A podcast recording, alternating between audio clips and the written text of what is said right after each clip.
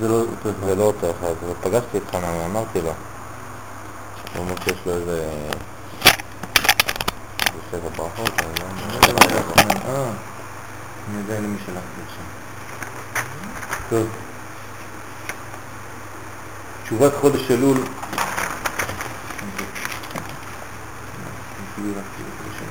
ישראל, ברואים, הנה עם אדוני בנינו עלינו, מעשים כולנו עלינו, מעשי ידינו כונננו. שלום עליכם. התגעגענו אליך.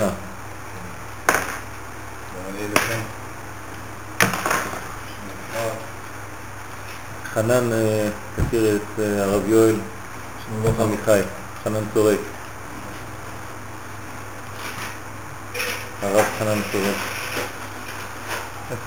ממלא מים של זה, אין מה? אין מים.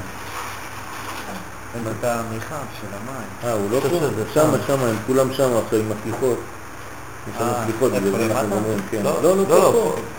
יש כוסות, יש הכל שם. קפה, תה, מה שאתה רוצה.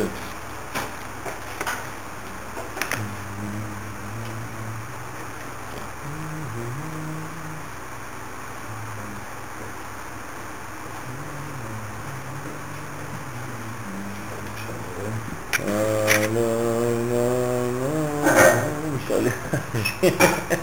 נה, נה, נה, מחלוקת על מה, חטא העגל היה אחרי מתן הסיני. אבינו מלכנו. איפה זה כתוב? יש... אה, אומרים ש... ש...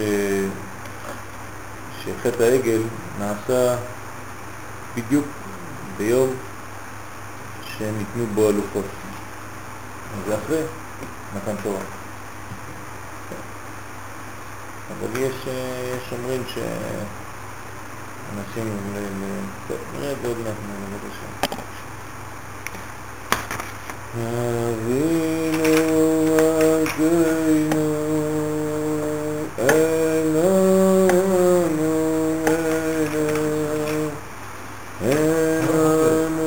אלוהינו, לא פה?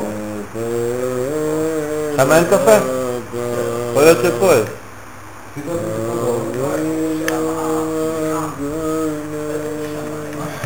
פה, פה, פה, איפה שיושב אבו.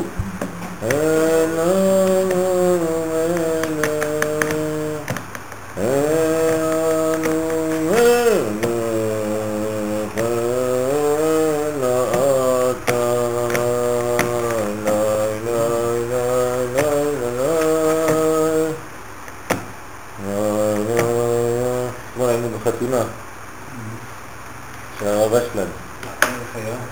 חצי לך, לא? וואי וואי וואי וואי. הכתובה שלו הייתה בסדר? מה העניין של הכתובה? הכתובה, כתוב בספרים הקדושים, שכשיש, המרשש אומר את זה, עליהם השלום, שכשיש בעיות בזוגיות, צריך לבדוק את הכתובה מיד, ויתקן את הטעויות, ואז יחזור שלום הבית. הכתובה זה הבסיס לכל הבניין של הבית. יש ספר, יש ספר נחלת שבעה, שכמעט אף אחד לא מכיר, אפילו לא רבנים. על כל ההלכות, תשאל רב בהלכות כתובה, הוא לא יודע. הרבה רבנים לא יודעים הלכות כתובה. ויש הלכות בכתובה שהן הלכות מאוד מאוד חמורות. למשל, אם אתה עובר עם הקולמוס, מעבר קולמוס פעמיים, על שם, לא חשוב, זה פוסל את הכתובה. יש אה, עניינים שזה כמו, זה כמו שטר, נגיד את הצ'ק. כשאתה עושה צ'ק ואתה כותב פעמיים על אותו זה, אתה עובר פעמיים, מה אתה עושה למטה? חתימה אומרים לך, "ת- תחתום לי למטה, נכון? בקטעי נשים זה מופיע? מה? בקטעי נשים כתוב מפורש אסור רוחמה. בטח, יש ספר שלם, נחלת שבעה. בקטעי, במסכת גיטין כתוב ש... לא בפירוש, צריך ל... כי- זה צריך להוציא את זה להלכה. זה לא פשוט, גם בגמרא אתה לא יכול לראות הלכה מיד. למשל אם העדים חותמים למטה, וזה יותר מדי רחוק, שתי שורות מהכתב עצמו של הכתובה, פסל את הכתובה. למשל אם טעית בשם, אז זה הכי חמור זה. טעית בשם של החתן או הכלה. כן? אז אתה צריך לכתוב את השם, למשל, אה, אהובה דמקרת קורין, אה, זה למשפחת זה.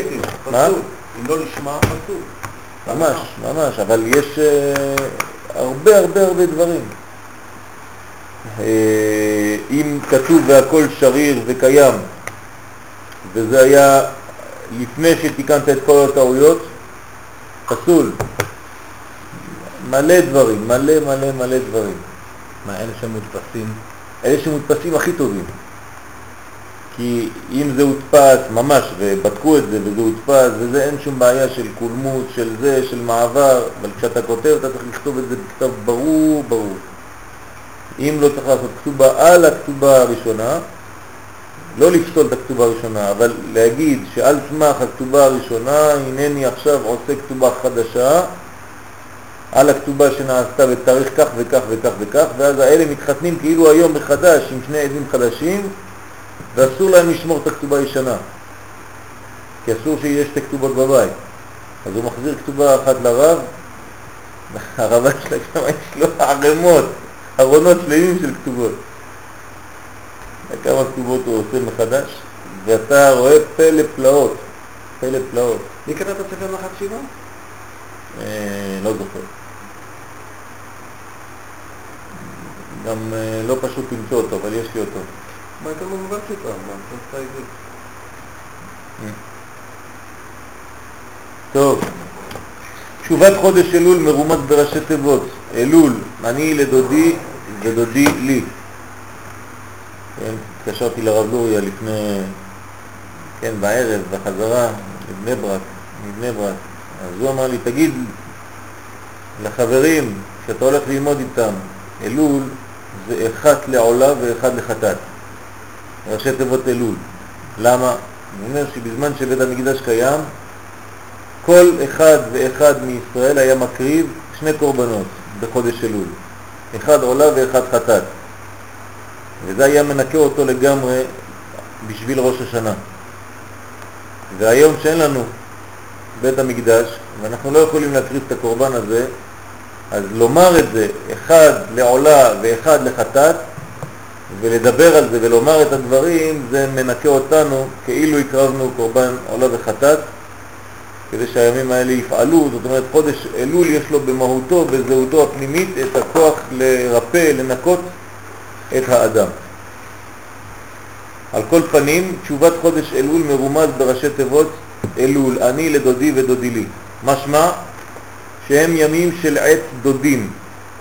כן, דוד זה עניין של זיווג.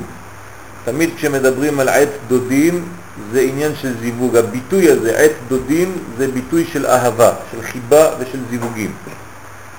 ואילו תשובת חודש תשרה בעשרת ימי תשובה הם ימי פחד ואימת הדין. זאת אומרת שיש שני סוגים של תשובה, זו של חודש אלול וזו של חודש תשרה. ואנחנו צריכים לעמוד על ההבדל ביניהם ולראות מה קורה בין האהבה שמתבטאת בחודש אלול לבין היראה שמופיעה דווקא בחודש תשרה.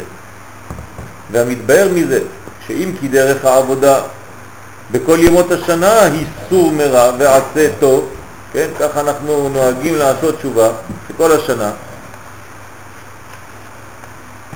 ועל דרך העבודה הוא יראה קודמת לאהבה. כן, זה הדרך הרגילה שלנו. קודם כל אנחנו יוצאים, בורחים מהרע, ממה שמפריע, מכל המונעים, ואז ניגשים לקודש. אבל כל זה לעניין הקיום. אבל בתשובה קודמת הבחינה של עשה טוב, תשובה של דודים לתשובה של יראה בימי הדין, מה שיש להבין טעמו של דבר. זאת אומרת,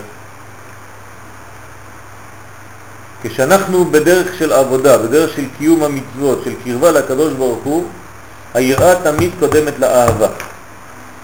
כי אתה לא יכול להתקדם למקום של קודש אם לא ניקית לפני זה את כל החול שמסביב. ולכן, לפני שאנחנו מתחילים את התפילה שלנו בבוקר, אנחנו עושים פסוקי דה זמרה. פסוקי דה זמרה מלשון לזמר עריצים, זאת אומרת לנקות את השטח לפני העמידה. אי אפשר להגיע לעמידה אם לא עשינו פסוקי דה זמרה שהם מנקים את כל הדרך אל כיוון העמידה. מזמרים עריצים, מורידים להם את הראש של כל הקליפות. זה הכוח של פסוקי דה זמרה. תסתכל בסוכר אם אין אה, נמלים. מלא נמלים. בתוך הסוכר. מלא. כן. מלא, אה? יאללה, תזרוק את זה מיד. הייתה לי הרגשה לא טובה.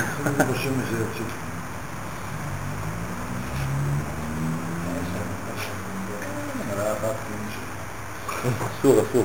צריך להיזהר, שלא תיכנס לזה. יש פה עוד סוכר. זה שרץ.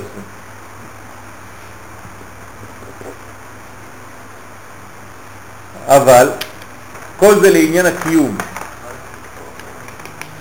אבל התשובה... תזרוק, אל תזרוק. לא, אל תזרוק את זה שם. יהיה בלגן שלם שם, נעזוב את זה שם.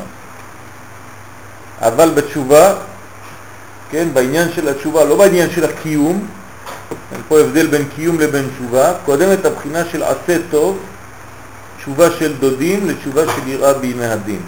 הנה עובדה, חודש אלול, תשובה מאהבה, קודמת לתשובה מיראה בחודש תשרי. למה?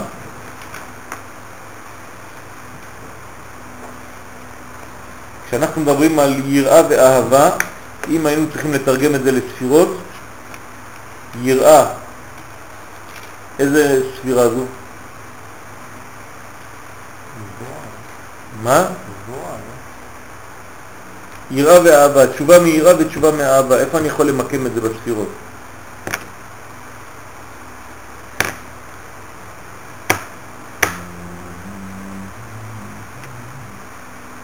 נו, תשובה מיראה זה מלכות, תשובה מאהבה זה בינה, כן? תמיד מדברים על ה', כשמדברים על תשובה, תשוב ה', תשובה, תשוב ה', או שזה ה' ראשונה או ה' אחרונה, אין לי אפשרות אחרת. שתי תשובות יש. או תשובה מיראה זה ה' האחרונה שבשם, ה' מלכות. אנחנו מחזירים אותה אל הו', זה נקרא תשובה, מחזירים אותה לבעלה. או תשוב ה' שאנחנו מחזירים את ה' הראשונה אל היוד. אז לכן, תשובה מיראה זה התשובה הראשונה, שזה ה' האחרונה שבשם, תשובה מאהבה יותר עליונה זה בי"ק, למעלה. ויראה בזה שאם אמנם בדרך קיום התורה בשלמות, הדרך הוא סור מרע, ואחר כך עשה טוב, כן? אז אם אני מדבר על דרך קיום התורה, קיום התורה זה מלכות, נכון? אז אם אני מתחיל במלכות, אז מה, מה מתחיל? סור מרע. כן, אני מתחיל מהתשובה התתאה זה נקרא, תשובה עילאה ותשובה תתאה.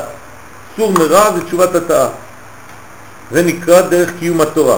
אז סור מרע קודם לעשה טוב.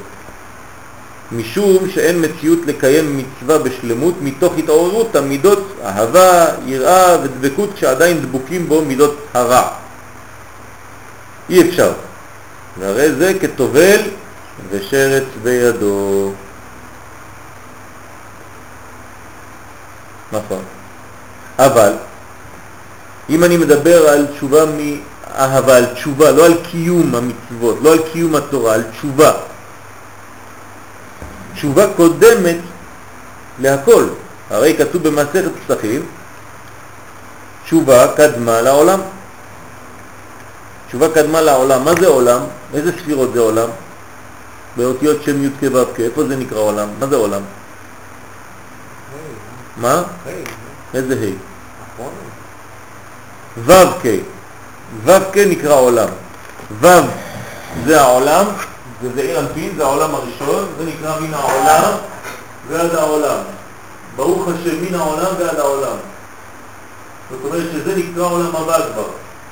עולם הבא לפני המציאות של העולם הזה. שלום גם.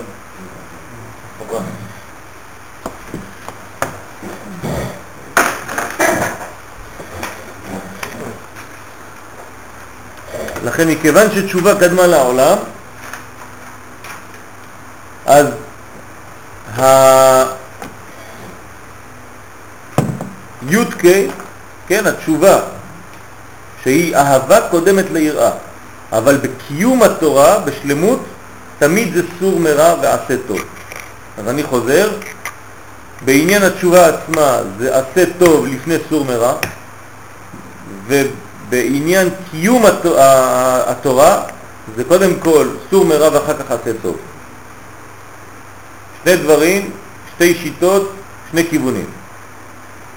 וביותר מבואר זה לפי מה שמקובל בדבר, מדברי הבעל שם טוב זכותו יגן עלינו אמן ותלמידיו כי המידות של אהבה, יראה ודבקות יורדים בדרך של השתלשלות מלובשים בכותנות עור.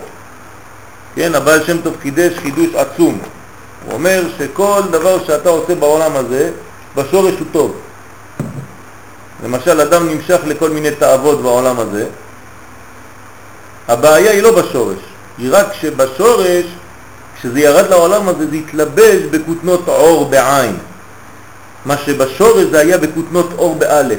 זאת אומרת שההתלבשות כאן בעולם הזה זה תוספת שעשתה את המצב גרוע יותר. ולכן כדי, תוך כדי השתלשלות הכותנות עור התלבשו על כותנות האור ואז המידה הפכה להיות מידה רעה. זאת אומרת שהאדם שלמשל יש לו ריבוי חסדים וזה יתלבש בצורה לא נכונה בכותנות עור בעין בעולם הזה, אז חז ושלום זה יכול להתבטא בעבירה שכי ייקח איש את אחותו. חסד הוא. ככה קוראים לזה בתורה. זה גם נקרא חסד, אבל זה חסד של אהבה נפולה. זאת אומרת של התלבשות מידה שהיא בשורש טובה מאוד, אבל בתוצאה, בגלל שהיא התלבשה תוך כדי בלבוש של כותנות אור התקלקלה. ולכן כל עוד שהאדם לא מנקה עצמו מסור מרע, מהשתוקקות לעשיית הרע, כן, סור מרע זה השתוקקות לעשיית הרע, יש לו את התאווה הזאת, הוא נמשך לעשות את הרע. אז כל עוד והוא לא ניקה את עצמו מזה, לא שייך אצלו קיום המצווה מתוך שלמות המידות. אין דבר כזה שלמות המידות, לא יכול. ואם אין שלמות המידות, מידה זה גבול, גבול זה כלי, אז אין לו אפשרות לגלות את המוחים, כי הכלים שלו מלוכלכים, הכלים שלו לא מתוקנים. ואם אין מידות, אין אפשרות גילוי מוחין, אין אפשרות גילוי יודקה. מידות זה ו"ק. כן, אז אם אין מידות, אין מוחין מתגלים. לכן בעניין של קיום התורה חייבים קודם כל להכין מידות כדי שהתורה תמלא את המידות האלה, תמלא את הכלי. הוא בהכרח להיות סור מרע, ואחר כך עשה טוב. ככה בונים את זה. קודם כל בורחים מהרע, מה זה בורחים מהרע? מהשתוקקות לעשיית הרע. מזה צריך לברוח. ואז אחר כך העשה טוב הוא בא בעצם בצורה טבעית, מתלבש במקום שנשאר פנוי עכשיו. אבל בעניין התשובה, שזה מהלך אחר, עד עכשיו דיברנו על קיום התורה. עכשיו, בעניין התשובה הוא אחרת. כי קודם צריכים תשובה מאהבה שהיא בחינת עשה טוב של התשובה.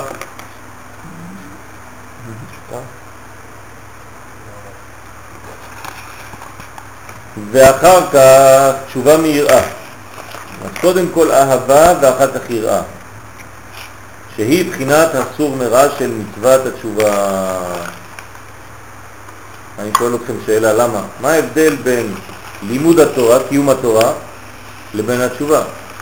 למה כשאני רוצה לקיים תורה ומצוות, אני צריך קודם כל לנקות את עצמי מתאוות להשתוקקות של הרע, ואז אחר כך אני יכול לגלות את התורה. למה כשאני מתחיל בתשובה זה הפוך? אני קודם כל צריך אהבה, כן, אהבת השם, ואחר כך אני יורד לכיוון היראה. מה ההבדל?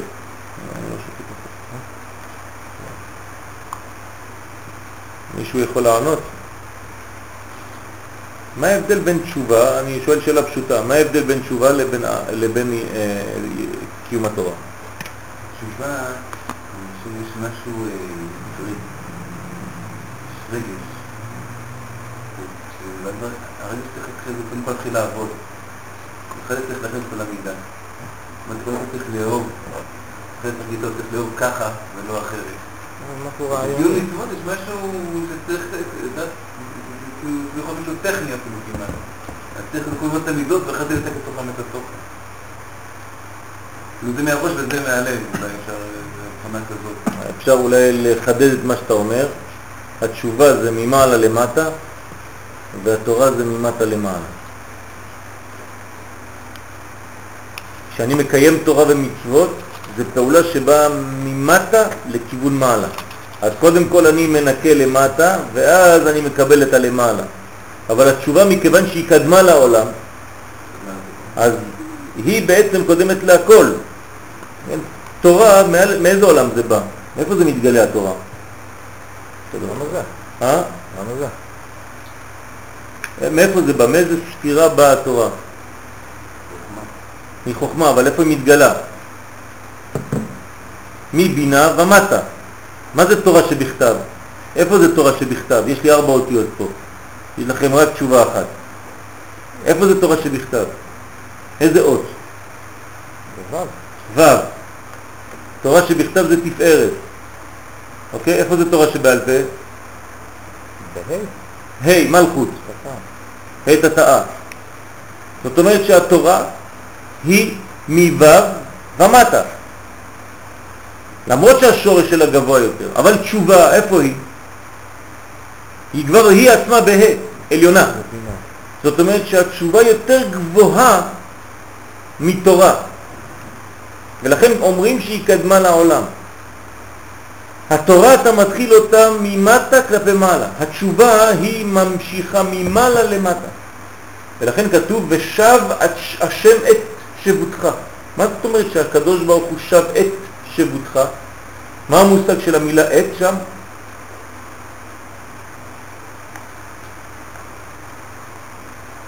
מה זה ושב השם את שבותך? אתה צריך לדעת את זה בהר המור. זה, זה הבסיס של הר המור. מה זה ושב השם את שבותך? את זה עם. זאת אומרת שהקדוש ברוך הוא בעצמו חוזר גם הוא.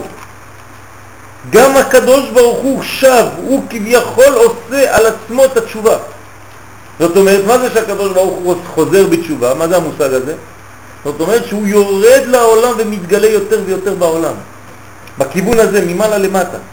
כמה שהקדוש ברוך הוא יותר מתגלה בעולם, זו תשובתו שלו כביכול. למה? תשובה למה? להיעלמות שלו, לצמצום שלו. הוא הצטמצם, הוא העלים את אורו, זה נקרא שאלה, הוא גרם לשאול. כשהוא חוזר לעולם הזה, כן? משפיע את אורו יותר ויותר בעולם, זה תשובתו של הקדוש ברוך הוא. כשהקדוש ברוך הוא יעשה תשובה שלמה, העולם הזה יהיה מלא אור. נגמר הסיפור. איך הקדוש ברוך הוא במרכאות, כן, עושה תשובה, זה לא אותו, אותו מושג כמובן, אבל אנחנו אומרים את המילים, כי הוא אומר על עצמו את זה. ושב השם את שבותך, הקדוש ברוך הוא חוזר עם התשובה שלך. זאת אומרת, כשהאדם למשל חודר לגור לארץ, בארץ ישראל, הוא גר בח- בחוץ לארץ, הוא בא לגור כאן, הוא מביא איתו חלקיק אלוקי. הקדוש ברוך הוא חוזר איתו. אז יש יותר גילוי אלוקות בעולם הזה. אז זה תשובתו כביכול של הקדוש ברוך הוא. אז התהליך בתשובה הוא תמיד ממעלה למטה, בשפע שיורד וממלא. אבל בקיום התורה התהליך הוא הפוך, הוא ממטה למעלה. זאת אומרת שאני לא יכול ללמוד תורה אם לא בניתי לעצמי קודם כל כלים נאותים. על זה כתוב, דרך ארץ קדמה לתורה. ובתשובה אפשר לומר הפוך, דרך שמיים קדמה לארץ. אבל למה? קודם האדם שב בתשובה, ואחר כך הקדוש ברוך הוא שב, שב שבותו. אז מה זה שב בתשובה? אז אני שואל מה זה שב בתשובה? האם לשוב בתשובה זה לעלות? או, ועכשיו אני אומר לכם קצת מהתשובה, לשוב בתשובה זה לעשות פעולה שמחזירה אותו לכאן. בסדר, אבל בכל, בכל אופן, אבל זו פעולה מלמטה. זה לא, זה לא פעולה מלמטה, זה פעולה, זה מתגלה למטה, אבל הפעולה היא נעשית בצורה כזאת. זאת אומרת שזה כאילו משיכת אורות חזרה לעולם הזה. זה נקרא תשובה. למרות שאצלנו בראש, אצל כולם, לחזור בתשובה זאת אומרת לעלות. כן? אז הייתי חושב שלחזור בתשובה אני חוזר למקור. האמת זה, הפעולה היא, היא שונה אבל התוצאה היא אותו דבר, זה שהמקור בא אליי. תשוב ה', זאת אומרת שאנחנו מחזירים את הה, את המלכות, לבעלה. אבל זה מהמושגים שלנו, בעיניים שלנו. אבל בעצם האור יורד ומתגלה לעולם. איך קוראים בחסידות לחודש אלול? מה אומרים בחסידות חב"ד למשל על חודש אלול? כן, בחסידות בכלל. המלך בשדה. למה המלך בשדה? כי הקדוש ברוך הוא יורד, הוא כאן בעולם הזה. כראוהו בהיותו קרוב. אומרת, אם הוא קרוב, אתה יכול לקרוא לו. זאת אומרת, הוא ירד לכאן כבר. בקיום התורה זה לא אותו דבר. קיום התורה אתה צריך לעבוד, לתקן מידות, לתקן כלים, ואחר כך, כן, דרך ארץ, קדמה לתורה, לאור הזה, לגילוי של האור. זה ההבדל בין היהודי הספרדי והאשכנזי. כל יהודים הספרדים שחוזרים בתשובה דרך חסידות רואים אורות. כולם רואים אורות, אין בעל תשובה, ובכל מי אפשר לראות דרך חודה. שמי שפתח ליקוטי מעורב או טניה, יספר לך על אורות. חושב שישבו לו את הראש. כן, ראיתי שם אני רואה כמה אורות, כאלה. אלה. שהם ליטבקים גרע, לא רואים אורות. זה מעניין מאוד. ראיתי את זה אצלי גם בית. יש לי, יש לי כמה ממכון מאיר שכשאני מגיע. לשם באים, אומרים לי אני רואה דברים וזה. רואים- הם באמת לא רואים. "שט, תיזהר פה, אתה בסביבה עוינת, אל תדבר על זה. הם רואים, רואים. כן. שהם למדו חסידות. אז פה יש מהלך חשוב, והעניין שאם יתחיל האדם בתשובה של סור מרע, עכשיו אם למשל האדם עושה הפוך, מתחיל תהליך של תשובה, אבל במקום להתחיל בעשה טוב, ממעלה למטה, הוא מתחיל הפוך, מתחיל כמו קיום התורה, ממטה למעלה. אם יתחיל האדם בתשובה של סור מרע ופחד אימת הדין, אומר הרב, שוב אינו שייך לקיים תשובה מאהבה. לא יכול להגיע למעלה. שבר את עצמו בפחד וביראה. אוי ואבוי. קשה מאוד. קשה מאוד. אנחנו מתפלאים שהיראה תהיה קודמת לחוכמה. אה? זה בלימוד. זה בלימוד. בתשובה צריך מאוד להיזהר. הרב קוק זצ"ל בשמונה פרקים אומר, אם מלמדים את האדם יראה יתרה, גם כן בחידושי ערים, אם מלמדים את האדם חוכמה ית- יתר, אה, אה, יראה יתרה, שוברים בזה את נפשו. לא יכול להתקדם יותר. כי הוא נפל לפחד, שברת אותו, הוא לא יכול לעלות לאהבה. כל הגישה שלו תהיה גישה של פחד. אני אשאל אותך, איפה התפילה ממוקדת על לפי זה? תכף למה. תפילה היא בקיום של התשובה, ממעלה למטה, ולא ממטה למעלה. כולם אומרים אני עולה בתפילה, זה לא נכון. הקדוש ברוך הוא יורד. אבל יש משהו מעניין מאוד, הרי רבינו רבי נחמן דורש תפילה, תורה, תפילה. אם אני מתרגם את התורה לתפילה כדי לקיים את התורה על ידי תפילה, כן, אני מוריד אותו ממעלה למטה, נכון, נכון? נכון. כי זה מהלך של תפילה. אבל על ידי תורה, נכון. על ידי שאני הופך את התורה לתפילה. זאת אומרת שאני משתמש בכיוון של התפילה. זאת אומרת, התורה שלי היא? לא תורה רגילה, היא בעצם תפילה. זה תורה שהפכה להיות תפילה. זה הציווי שרבינו רבינו רוצה לעשות את זה. כן. זאת אומרת, מה הוא אומר? הוא אומר, תעשה את המעשים שלך בצורה שהאורות ירדו. כשאני מבקש רפואה שלמה, כן, רפאנו השם ונרפא, בעמידה.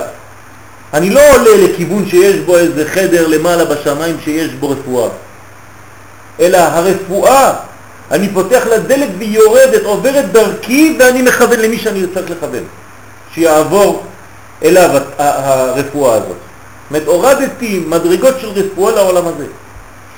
וכך בכל דבר, אתה חונה לאדם דעת וכו', זה דברים שיורדים. כל התפילה זה ירידות אורות.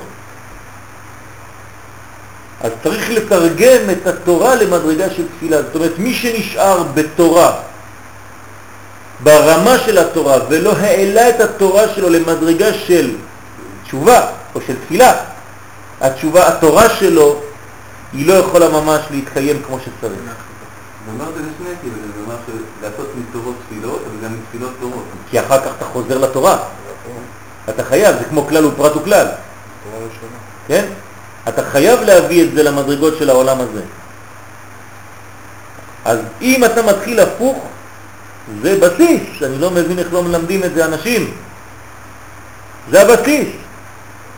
אם יתחיל האדם בתשובה של סור מרע ופחד, אימת הדין שוב אינו שייך לקיים תשובה. מאהבה, שעניינה רק מאהבה ולא בשיתוף של יראה. למה ליצקי לא מסכים איתך? ש... למה מה? למה לפי תורת הגר"א לא מסכים איתך? הם מפרשים את הגר"א ככה, בתוך יראה, בתוך מוסר. אם בלי מוסר אין יכול להיות אהבה לקדוש ברוך הוא. אי אפשר. לא יודע, לא יודע איך אה, זה, אני יודע שהרב ימין. ממש ככה מלמד גם. כן, אבל כשאתה רואה בישיבות אשכנזיות ליטבקיות, בלי יראה מהיסוד, לא הולך. כי זה ההפך מהחסידות, מאיפה נשענים? הם על ידי זה? על תורת המוסר, כן, על ש- חכמי המוסר, שבעצם, אה, על זה גם אומר באחד מהקבצים שם, הרב קוק אומר שכשמלמדים, במקום ללמד את הגודל האלוקי, מלמדים את הקוטן האנושי, שימו לב, במקום להגיד לאדם, אתה יודע כמה הקדוש ברוך הוא גדול, כמה זה עולמות עליונים, ואתה מלמד אותו את הגודל שלו, במקום זה מה אתה עושה? אתה אומר לאדם, אתה קטן, אתה לא שווה כלום, אתה אפס, אומר הרב קוק, זה גומר את האדם. זאת אומרת, אתה לא מלמד אותו צורה פוזיטיבית של גודל האלוקות, ואז ממילא אתה תבין כמה אתה קטן. אבל העבודה שלך, מה היא הייתה? רק לשבור את האדם. אתה לא שווה כלום, אתה כלום, אתה כלום, אתה כלום, אז אתה כלום. אתה אפילו לא יכול לראות כמה הוא גדול. תיזהר איזה גישה יש לך ליהדות. תלמד את הגודל האלוקי, ואז לבד, לבד אתה תרגיש כמה אתה קטן. זה לא תיאולוגיה נוצרית? סליחה? זה לא תיאולוגיה נוצרית? לא, הפוך.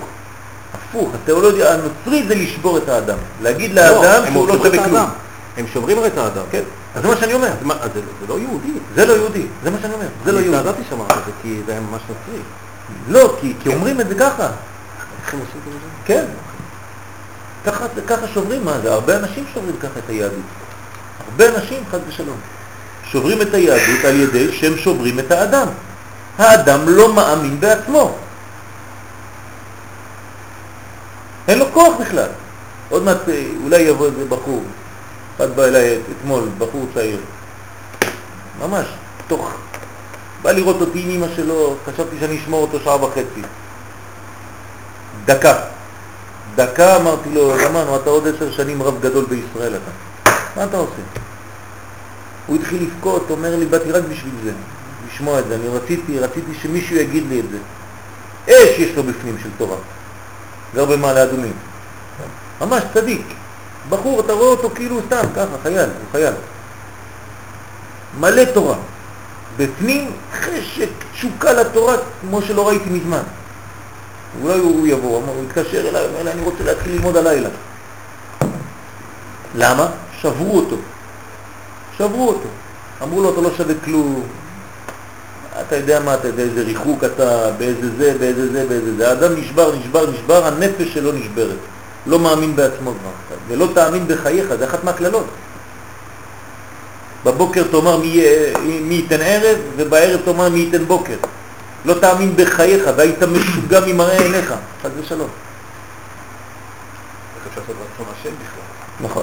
אז פה צריך להיזהר, שעניינה רק מאהבה ולא בשיתוף של יראה. זה לא שאתה יכול קצת וקצת, אומר פה הרב דבר חתוך.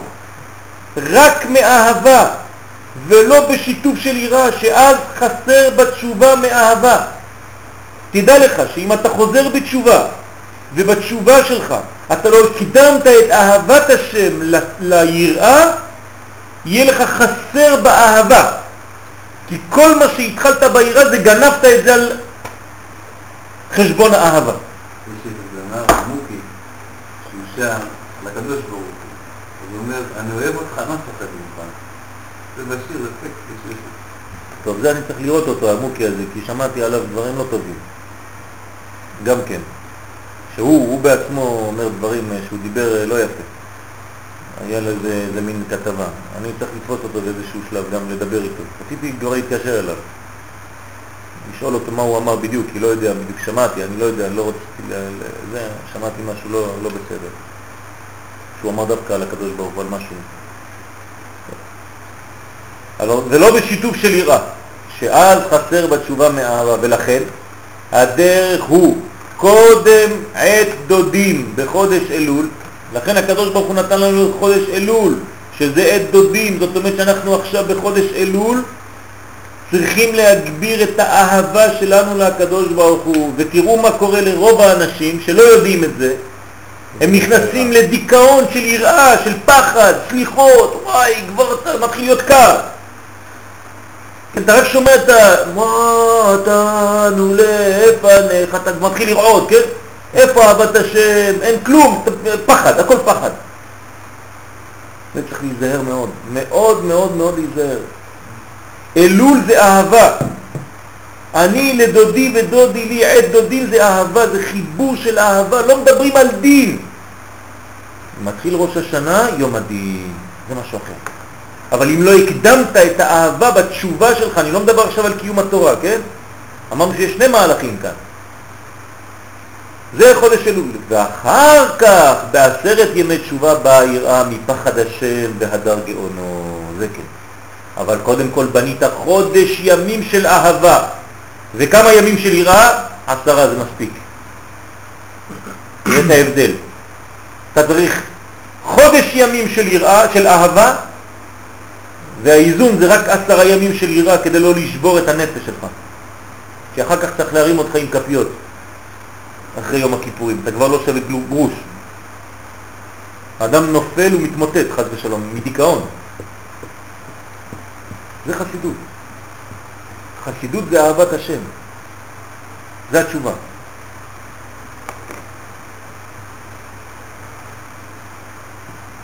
עכשיו כל זה יפה, טוב ויפה, אבל צריך להבין את זה תכלס, מה קורה פה. הרי זה, זה, זה שובר הרבה דברים פה, כן? הרבה מושגים. וביאור העניין, והרי לכאורה יש להבין איך אדם שמלא חטאים, שעדיין לא תיקן אותם, איך שייך אצלו תשובה? מאהבה. שאלה פשוטה, מה אתה מדבר איתי על אהבה? זה, הוא אפילו מלוכלך מכל מיני חטאים, קודם כל שיתנקה, כי זה מה שאומרים לך, רוב האנשים. אז פה הוא שואל את השאלה, הרי לא ייתכן שיהיה אדם מלא באהבת השם, אם לא נטהר משיגי הרע קודם לכן. אכן הביאור שגדרי תשובה מאהבה הוא מה שמתבונן האדם בקרבת הקדוש ברוך הוא וכלל ישראל. אומר לך, כשאני מדבר איתך על אהבת השם בחודש אלול, אני מדבר על לימוד כמה הקדוש ברוך הוא קרוב אל עם ישראל, כמה הקדוש ברוך הוא אוהב אותנו. אם אתה לא יודע את זה בהתחלה, אתה לא יכול להתחיל לדבר על גבולות. אתן לכם דוגמה. הילד, אתה לא יכול לבוא ולהגיד לו, תשמע, עשית דבר לא טוב. מיד. למה? אתה שובר אותו מיד. מה אתה צריך להגיד לו לפני? אני אוהב אותך. אתה לא יודע כמה אני אוהב אותך. החיים שלי זה בשבילך. כל מה שאני עושה בחיים זה בשבילך. המהות שלי זה בשבילך. אבל פה עשית דבר לא טוב. זאת אומרת, קודם כל הראית לו כמה אתה אוהב אותו. אתה קודם כל אומר לו שהיחס שלכם הוא יחס בריא, של אהבה. יש בסיס חזק מאוד, ואז אתה יכול להגיד לו את התלונה הקטנה שיש לך עליו. אבל אם אתה מתחיל מהתלונה, אתה שובר אותו לחל... לחלוטין, אין לו כלום. אז קודם כל צריך להתבונן, זה החודש הזה, צריך להתבונן כמה הקדוש ברוך הוא אוהב אותנו וללמוד את אהבת השם אלינו, כמה הוא אוהב אותנו. זה צריך ללמוד בחודש אלול. שבא מאהבה זה כמה הקדוש ברוך הוא אוהב אותנו. בדיוק. כי עוד פעם, זה בא ממעלה למטה. תלמד כמה הוא בא ממעלה למטה. לא כמה אתה רוצה לעלות למעלה. זה תורה. תלמד קודם כל כמה הוא בתוכך ואז תבין כמה עשית שטויות. כן, זה כיוון אחר. שמתבונן האדם בקרבת הקדוש ברוך הוא בכלל ישראל באופן כללי, ואחר כך באופן פרטי. קודם כל, אהבתי אתכם נאום השם. בניי אתם, בנים אתם לשם אלוקיכם, וכו' וכו' וכו', כי בך בחר השם מכל העמים, וכו' וכו' וכו'. אתה צריך לשנן, לחזור, כן? ולא בכדי אנחנו לומדים בפרשיות. הנה, שבוע שעבר, פרשת ראה, מה קראנו?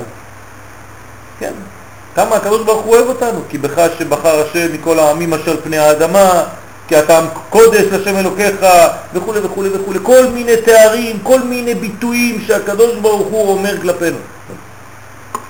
זה השלב הראשון, ככה מתחילים לעבוד את השם. קודם כל, כמה אתה אוהב אותי השם. באופן כללי, ואחר כך באופן פרטי. באופן כללי מצינו שקרא הקדוש ברוך הוא לכלל ישראל עבדי הם, כן, זה אחד מהתארים, עבדי הם, שיש בזה הוראה של חביבות, שהקדוש ברוך הוא כביכול צריך לעבדים שישמשו אותו. ובעוד שהוא כל יכול, והוא אשר האציל את כל הבריאה, והאדם אינו יכול להזיז עבר שלו בלי כוח השם יתברך, הוא נותן לעבדיו שישמשו אותו. וזה כמו הלבשת הכתר למלך, שאם כי הוא יכול לעשות זאת בעצמו, מחמת חביבות אומר לעבד לעשות זאת. מה זה, מה זה בשביל הקדוש ברוך הוא לקחת את הכתר ולשים על הראש?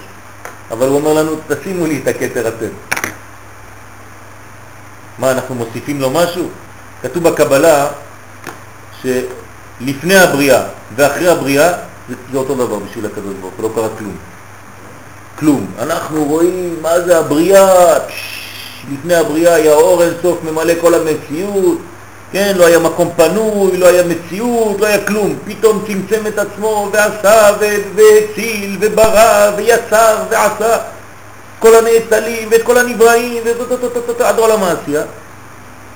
אומר הארי הקדוש, זה כמו קישוט. זה אישה יפה ששמה לעצמה איזה שרשרת, זהו, זה מה שקרה שם. היא כבר יפה, היא לא צריכה את השרשרת הזאת, זה רק יוסיף לה, כן, יופי, זה לא, זה, זה לא מוסיף כלום. אותו דבר פה. הקדוש ברוך הוא ברא עבדים, והוא בורא אותם כדי שאחר כך הם ישימו את הכתר. מה אתה צריך את העבדים האלה? אתה לא יכול לשים את הכתר בעצמך, אתה הכל יכול. אלא זה עניין של חביבות. מה, אני לא יכול לעשות את הדברים בעצמי, אבל אני רוצה שהוא יעזור לי לעשות את זה. לא כדי לעשות אותו עבד ולמשול עליו, לא, הפוך. ממשלה זה בגויים. ממשלה זה בגויים, אין ממשלה ביהדות. הוא מושל בגויים, ומלכותו קיבלו ברצון. משהו אחר לגמרי, אנחנו רוצים מלכות, אנחנו לא רוצים ממשלה.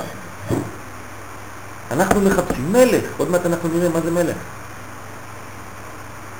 מלך זה משהו אחר. אז הקדוש ברוך הוא בורא אותנו בצורה כזאת שהוא אומר לנו, אנחנו, אני רוצה שתשמשו אותי. כביכול, קשה לי לשים את הכתר על הראש. אתה יכול לעזור לי? כמו שאתה רוצה עם ילד, אותו דבר. אתה אומר לו, אבא לא מצליח לגמור את הפאזל, תעזור לי לגמור אותו. אז הוא חושב שבאמת אתה מתקשה, כן? אז הוא שמח. זה נקרא אהבה. ויותר מזה, קורא להם בנים, זה היה עבדים. עכשיו עולים במדרגה, קורא להם בנים, שמורה על חביבות יתרה שאין לך אהבה גדולה וטבעית מזו שהאב אוהב את בניו. בנים אתם לשם אלוקיכם. וביותר מזה, עוד יותר גבוה מבנים, מה יכול להיות? קרא להם אחותי, רעייתי, יונתי, תמתי. זאת אומרת, אנחנו אשתו של הקדוש ברוך הוא כביכול. זה המדרגה הכי גבוהה שאין לאף אחד, רק לעם ישראל. שנתאמו לי בסיני כאילו הם משלימים הבניין העליון ושם העצם בה' אחרונה. מה זה אומר כאן? אומר הרב, בלי אישה, הגבר נקרא פלגי גוף, החצי גוף. אז הוא מכתיב את זה הקדוש ברוך הוא על עצמו. בלי כנסת ישראל שהיא אשתי, אני, הקדוש ברוך הוא, לא שלם. ולכן, איזה אות יש לנו אנחנו בשם הוויה? ההא האחרונה. מלכות. אנחנו, כנסת ישראל, משלימים את השם י' כ' ו' כ', שאם לא הייתה מלכות, הוא רק י' כ' ו'. חסר לו ה' אחרונה ואז הוא לא השם אחד ושמו אחד. כביכול אין שמו קיים בשלמות, והקדוש ברוך הוא לא נקרא שלם. ואדם שהוא בלי אישה, הוא בלי ברכה, הוא בלי שמחה, הוא בלי כל מה שכתוב שם בגמרא. בגלל זה צריך להתחתן. אז המדרגה הכי גבוהה של הקדוש ברוך הוא ביחס שלו אלינו, יותר מעבדים, יותר מבנים, אשתו. עצם מעצמי הוא בשר מבשרי, ככה אנחנו עם הקדוש ברוך הוא. איזה מדרגה. ולכן כל פעם שאנחנו עושים משהו, אנחנו אומרים לשם ייחוד, ייחוד זה זיווג. קודשא בריחו שכינתה. שכינה זה כנסת ישראל. הקדוש ברוך הוא מזדווג איתנו. אתם מבינים מה זה אומר פה? אנחנו לא מבינים מה אנחנו אומרים. מהזיווג שלו איתנו יש תולדות, כמו זיווג, זה מוליד. זה מוליד שפע לעולם, זה מוליד ברכה. אם אין ברכה לעולם, אם אין שפע לעולם, זה בגלל שאנחנו לא מצליחים להיות אישה יפה כדי שיהיה לו כביכול חשק להיות איתנו. נכון. אבל מעניין שהיחידים שממליכים את הקדוש ברוך הוא אמיתי, כולם ממליכים, אבל חב"דניק. הם מוחאים כפיים בראש השנה, בהמלכה שלהם. הם מניחים את הקדוש הם מוחאים כפיים, כל בית הכנסת, זה מרשים לי לשמוע את זה. מוחאים כפיים כשממליכים את הקדוש ברוך הוא. אבל הברסלבים מוחאים כפיים כל השנה. כן, אבל הם ממליכים את זה כשממליכים את הקדוש ברוך הוא, זה מרשים מאוד. מאוד מרשים. זה ממש, ממש, ממש פלא, פלא. האמת שיש תקנה בירושלים, בעיר העתיקה, שיהודי שלא מתחתן, לפי הפסוק שאמרת, שהיו כביכול מגרשים אותו מגיל 20 מהעיר העתיקה. אסור לרווק להישאר בעיר העתיקה על פי תקנת רשע שם, מה, משפט בית ספר יותר טוב. לא שמעתי, שמעתי על זה. לא מחזיקים יהודי שמעל גיל 20 בעיר העתיקה.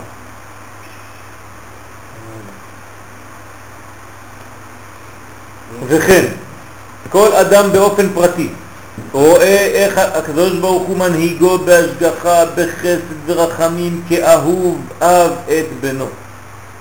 אם אנחנו לא מרגישים את הדבר הזה, כשאני מקבל בן אדם והבן אדם הזה בא לראות אותי, דבר ראשון אני חייב להגיד לו, הקדוש ברוך הוא אוהב אותך, הקדוש ברוך הוא אוהב אותך, אל תדאגי, את במצב היום של ככה וככה וככה וככה, אבל לפני שאני נכנס למצבים, קודם כל הקדוש ברוך הוא אוהב אותנו, אוהב אותך, אוהב אותך, תדע לך, אתה יש לך מקום חשוב מאוד בשמיים, אז למה אתה לא עושה ככה וככה? למה אתה לא נכנס ככה וככה? אבל הבסיס זה אהבה. הוא מסייע לו בין בעניינים גופניים, בין בעניינים רוחניים. אם הוא בפרנסה, אם הוא בבני חיי ומזונה, כן, בעניין של בנים, בעניין של אריכות ימים, בעניין של פרנסה, אם זה באור תורה ועבודה, כל זה הדברים האלה זה עניין של אהבת השם. זה בגלל שאנחנו צריכים להבין כמה הקדוש ברוך הוא אוהב אותנו. לא מבינים את זה, לא יודעים כלום. הנה זה שהתקשרתי אליו שם, אצל הכושים שם, 18 אלף קילומטר מפה. היה בארץ לפני שבועיים, היה כמו מלאך. חזר לשם, כל הצרות נפלו עליו. התקשרתי אליו אתמול, אומר לי, די, אין לו חשק כלום, לא מניח תפילין, לא רוצה כלום יותר. כאילו, מה קרה? לא, עזוב, רק בלגן, הכל נופל עליו, בעיות וזה וזה וזה. הוא לא מבין כמה הקדוש ברוך הוא אוהב אותו. אמרתי לו, אתה צריך לבוא לפה, אין לך, נגמר, העבודה שלך נגמרה שם, תפסיק. נפש? מה? נפש? לא, לא עשיתי לו עוד. מיד פתאום נפש, אתה תראה, מיד אתה נפש. ולא ב-160, כן, כן, כן. בסכומים שלו הגדולים. תדע לך שאם אדם, מה, הרי אין לו- הוא לא מתוקן הרבה. אם הוא היה, הרי עצם התיקון בברית ליהודי מחוץ לארץ, זה לשלם לצדיק ביד כסף, או לתת לישיבה זה נחוץ יותר, או צדקה ואחרי זה לישיבה. אם נותן לצדיק כסף, לדוגמה, הוא מבטח את עצמו, הוא קונה דירה או משהו, הוא מוגן עכשיו ברגע הזה. אז קשה לה מהר, זה פתאום נפש שלי. לקח לו פתאום נפש אתמול היה לו גדול. על ספר, מיד על ספר. ברח מהבית כנסת. על ספר, לו ספר, תגיד לו ספר. שישמור על הברית, כן? היה במקווה פה? הוא היה, הוא היה פה, היה כמו מלאך פה, היה כמו, לא יודע, נפש החסר. כאילו נפש, ממש חיה. הרוח. כן. אז בעצם חסר המודעות הזאת, חסר המודעות הזאת, כמה הקדוש ברוך הוא אוהב אותנו. מצד שני, מתבונן איך הנהגתו כפויה טובה, זה אחר כך, זה השלב השני, עכשיו אתה רואה כמה הוא אוהב אותך וכמה אתה, מה אתה עושה עכשיו אתה? האם אתה באמת חי לפי האהבה הזאת? כן.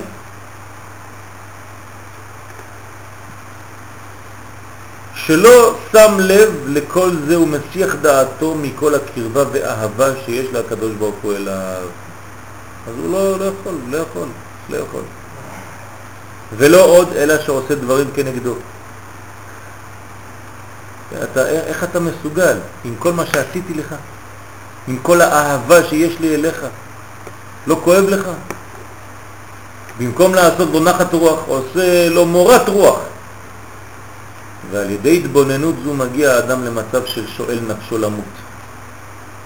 איך הלך בדרך זו ולא רק מצד העבירות שעשה, אלא אפילו מצד המצוות, איך קיים מצווה כדרך אנשים מלומדה, כאילו הרגל. לא רק שהוא עושה עבירות, אלא אפילו המצוות שהוא עושה זה מצוות כאלה רדומות. אין אש בוערת בו.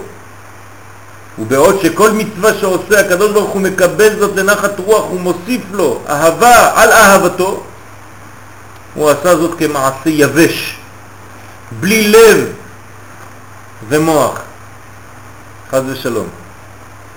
אז זה, זה, זה ממש, האדם הזה מתחיל להבין, וחרטה זו שממלאה את לב האדם והוא מחליט מהיום והלאה להיות מתבונן תמיד בזה ואינו שוכח מקרבת הקדוש ברוך הוא אליו ומחשיבות קיום המצוות בהתעוררות מוח ולב, זוהי הנקראת תשובה מאהבה.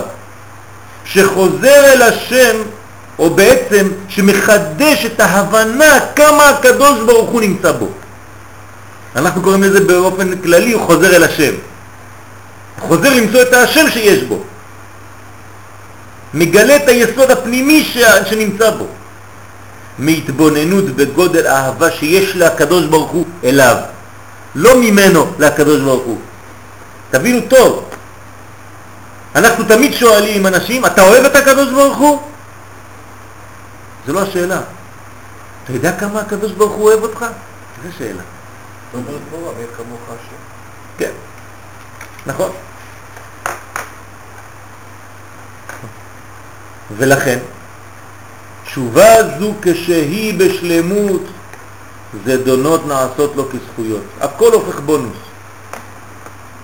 משום שהתשובה מלהיבה את לב האדם לא רק לקיים מעתה הכל, אלא גם כשנזכר בעבר שלו הוא משלים בזה. שמגביר אהבה על אהבה כדי לפייס את הקדוש ברוך הוא על מה שנהג כחרש, שוטה וקטן. כן, כל אלה שלא חייבים כלום.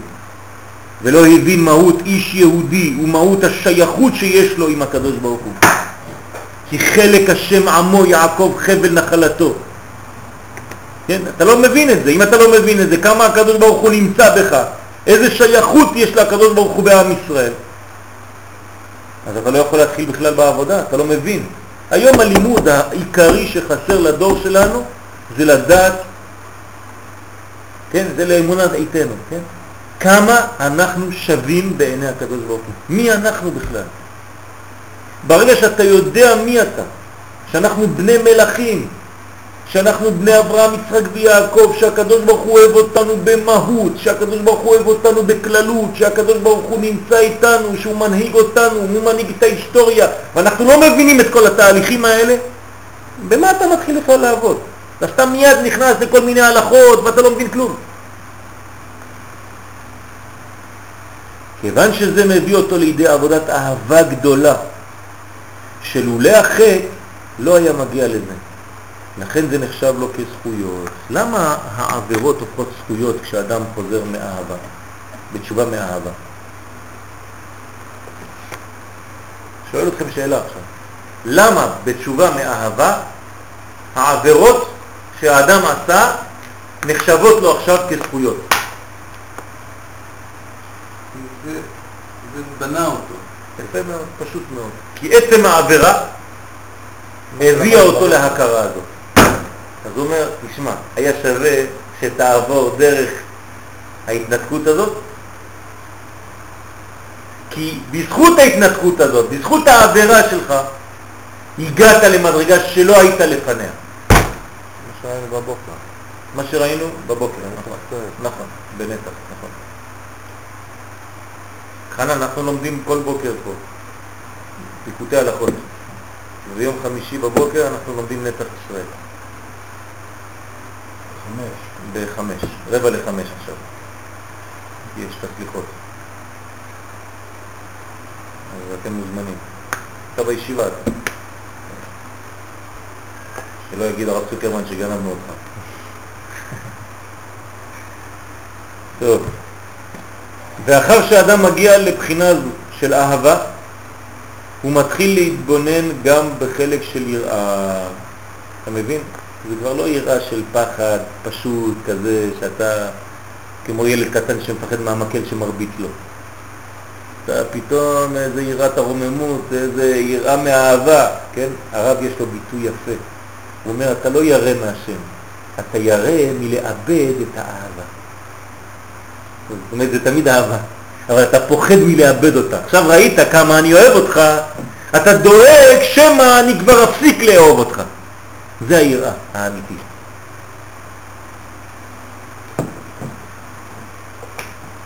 ואחר ש... מה? זה יראת חטא כאילו. זה, זה לא, זה יראה, יראת הרוממות זה נקרא. כן.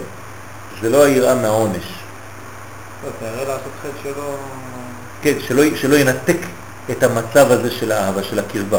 אם למשל אדם אוהב אותך, ואתה אוהב את האדם הזה, ואתה מרגיש שהוא מאוד אוהב אותך, אתה תנסה לעשות דברים שלא יקלקלו את, את המצב הזה. אז אתה ירא מלאבד, אבל מה? מה, מה מנהיג אותך תמיד? רק אהבה. אז היראה שלך היא בלולה, כן? תוכו רצוף אהבה מבנות ירושלים. אפילו שבחיצוניות זה יראה. אתה נכנס לבית המקדש, זה יראה. אבל תוכו רצוף אהבה. בפנים זה רק אהבה. כן, מה היה במקדש? המקדש היה תוכו מעץ וחיצוניותו מכסף או זהב. כן, ככה זה היה בית המקדש, ככה זה היה במשכן. הפנים עץ, החיצוני זהב וכסף. זהב וכסף זה גבורות, כן? כי רוב היה זהב שם. זה דינים, אבל תוכו זה עץ, רצוף אהבה. ואיזה עץ? שיטים. למה שיטים? עץ של החץ. איפה, הרי איפה חטאנו? בשיטים. אז מה אתה לוקח עץ של החטאים שלך? כן, כי בהתחלה זה בא משורש טוב, זה היה חסד, כמו שאמרנו מהבעל שם טוב. רק כשזה ירד לעולם, זה הפך להיות שיטים, כן? אבל בשורש זה טוב, רק אתה לא ידעת להשתמש בזה, זה, זה התלבש בכותנות עור עם עין, ואז הפלת את זה למצבים לא טובים, אבל אני יודע מה השורש של זה. אז הוא אומר, תשמור את העץ הזה, הוא טוב. רק תשים מסביב יראה. תוכו רצוף אהבה מבנות ירושלים, אבל הוא עטוף ביראה. השיטה של הדור של רבינו, רבי נחמן מאוד מעניינת, שהיא שיטת האיברים. מה שקוראים מוח אחד אחרי דברי נחמדים. כן. בא מרשב"י, מעריב, שבעצם כל, כל החלק בגוף האדם, שם הוויה, שם אדנות, שם אלוקים, כל חלק וחלק יש לו שם, נכון? עכשיו, כשאנחנו מדברים על האיברים, מדברים מתוך אהבה. תראו, הקדוש ברוך הוא חקוק לנו באיבר עצמו. כל איבר ואיבר, היה באצבעות כל בגידי? איך אתם מעיזים, אנחנו לא יכולים בלעדיו, החיות הפשוטה בתוך, בתוך נקודה כזאת אפס, אני מקבל מהקדוש ברוך הוא. אפילו הגנב מקבל את החיות שלו מהקדוש ברוך הוא. אתמול דיברנו על זה. ואז הקדוש הגנב. חנות, גמרא פורשת הרי. כשאתה אומר באיברים, ואז השיטה יכולה לעבוד באיברים, לתיקון המידות, כשאתה נותן אהבה לאיברים, אם אתה מכה באיברים, לא יכול להיות. אין שמירת הברית, אין שמירת הברית בלחץ, לא יכול להיות. זה רק בצמצום שמירת הברית. נכון, קרה, קרה, אבל מזה אתה עולה, מזה אתה מתקן את עצמך, יש לך תיקון הכללי, הנה איזה יופי הדבר הזה, מתוך אהבה, מה שילך, תיקון הברית רואים את זה. מי שהלך נגד, לא נפל, נפל, נפל. רק באהבה יכול להיות, באיברים. זה אומר מפורש, זה מה שמופיע. וזה נקרא לאהוב את עצמו. כן, ואהבת לרעך כמוך. חסד מגופו. נכון. אדם שלא אוהב את עצמו, קודם כל הוא לא יכול לאהוב אחרים, ואף אחד לא אוהב אותו. חייב אדם לאהוב את עצמו, כי כשהוא אוהב את עצמו, הוא אוהב את האלוקי שבו, את, ה, את האלוקי שנמצא בכל חלק. כן, השבוע נתתי שיעור אצל רופאים, ברפואה.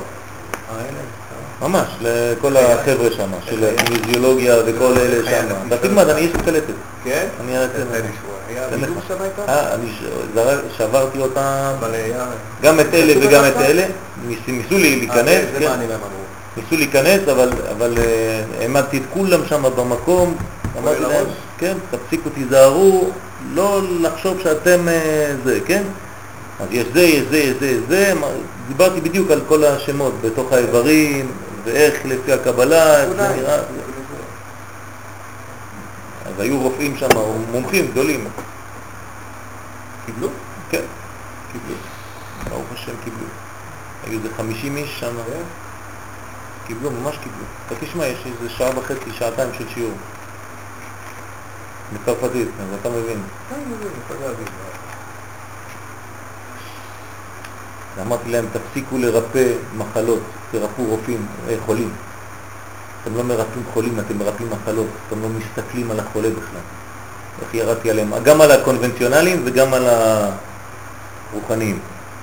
אחד אה, שהוא יותר מדי יבש והשני יותר מדי מרחב ולא יודע לקשר את הדברים, כן?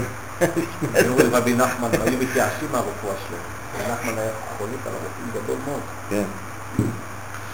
טוב, ואחר שאדם מגיע לבחינה זו של אהבה, הוא מתחיל להתבונן גם בחלק של היראה, הכל הפוך, כן?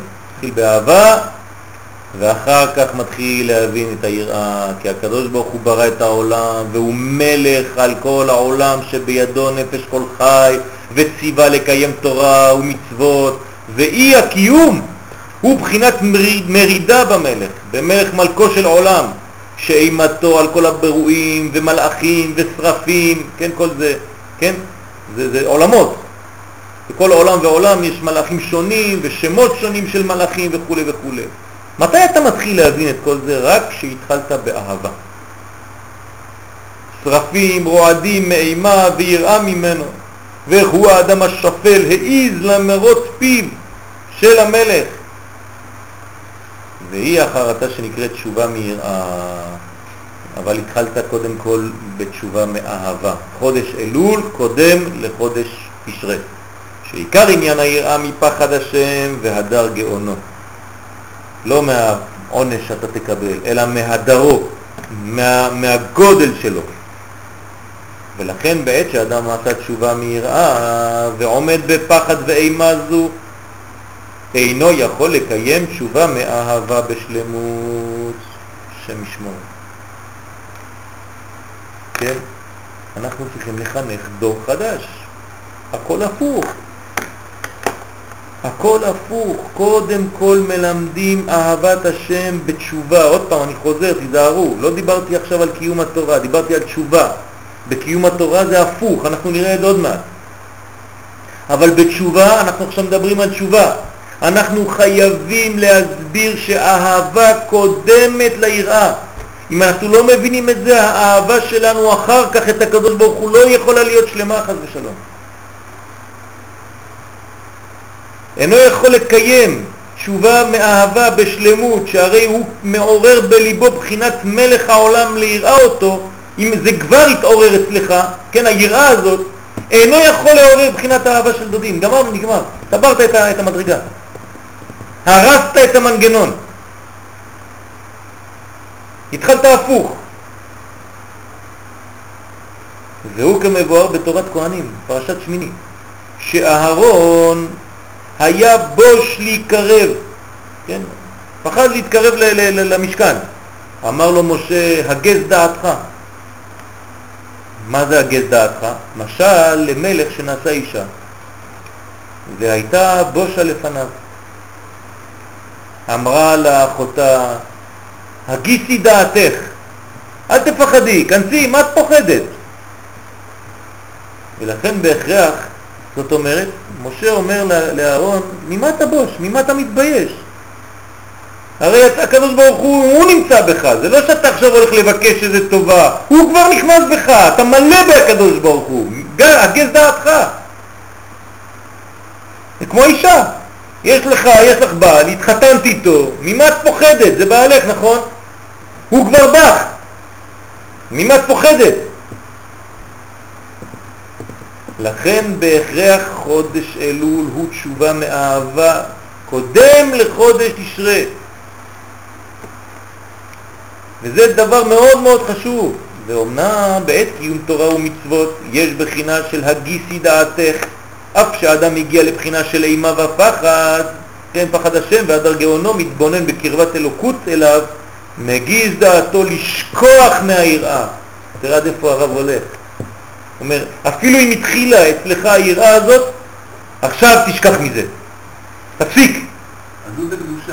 בדיוק. תפסיק עם היראה הזאת, כי זה הורס אותך. אבל בתשובה אין זה שייך לשכוח מהיראה.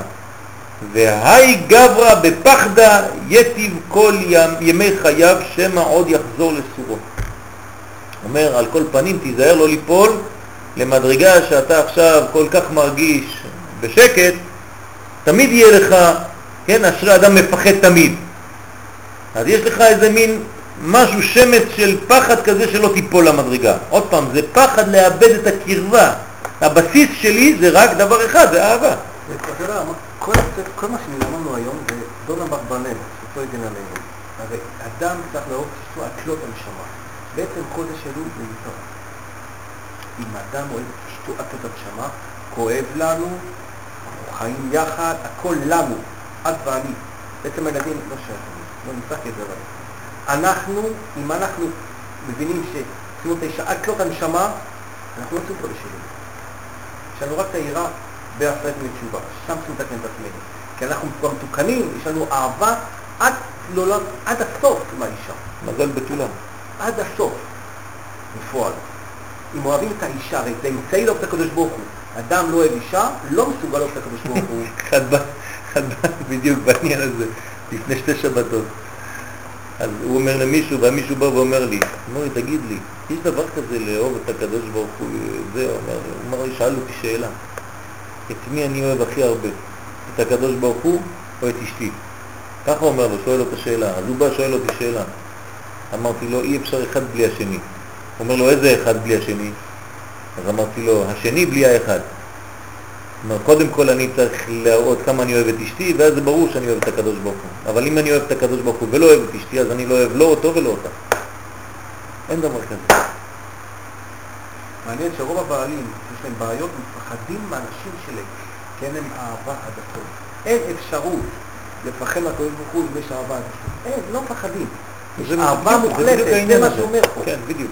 ומעניין גם פה כל מצוות כיבוד אבי, מספיק חשבון נמצאת פה ברגע, כל מה שלמדנו היה מצוות כיבוד אבי. אנחנו מתוך אהבה לאבא ואמא, אבל אנחנו משחקים את ההורים כמו עבדים בפועל, כשמזדקים יותר, משם אנחנו שומעים התבוננות של האהבה הכי גדולה להורים. זה כל מצוות כיבוד אבי למדנו פה. זה בא מהקדוש ברוך הוא. ממש. אז זה העניין של.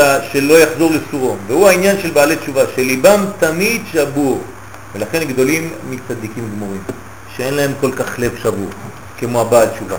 כן, הבעל תשובה יש לו תמיד את הפחד הזה שלא לאבד, כי הוא יודע מאיפה הוא בא. כן? הרי, מה? בסדר העליונה, כן, הוא כן, נכנס כן. ממעלה, בעל תשובה, הצדיק בא מלמטה, נכון. והוא נכנס בה' בכניסה למעלה. בגלל, זה, בגלל זה הוא בא משם. ממעלה למטה. הוא מתחיל הפוך, כביכול. זה הרמק אומר. וזה איפה הביאור כי חודש אלול קודם לחודש תשרה בגדרי התשובה. בעת שאדם הולך נכוחו בדרך ישרה זו, קודם באלול לשוב בבחינת התבוננות בקרבת אלוקות. זאת אומרת, תתבונן, כן? תתבונן כל החודש כמה הקדוש ברוך הוא קרוב אליך, כמה אתה קרוב להשם.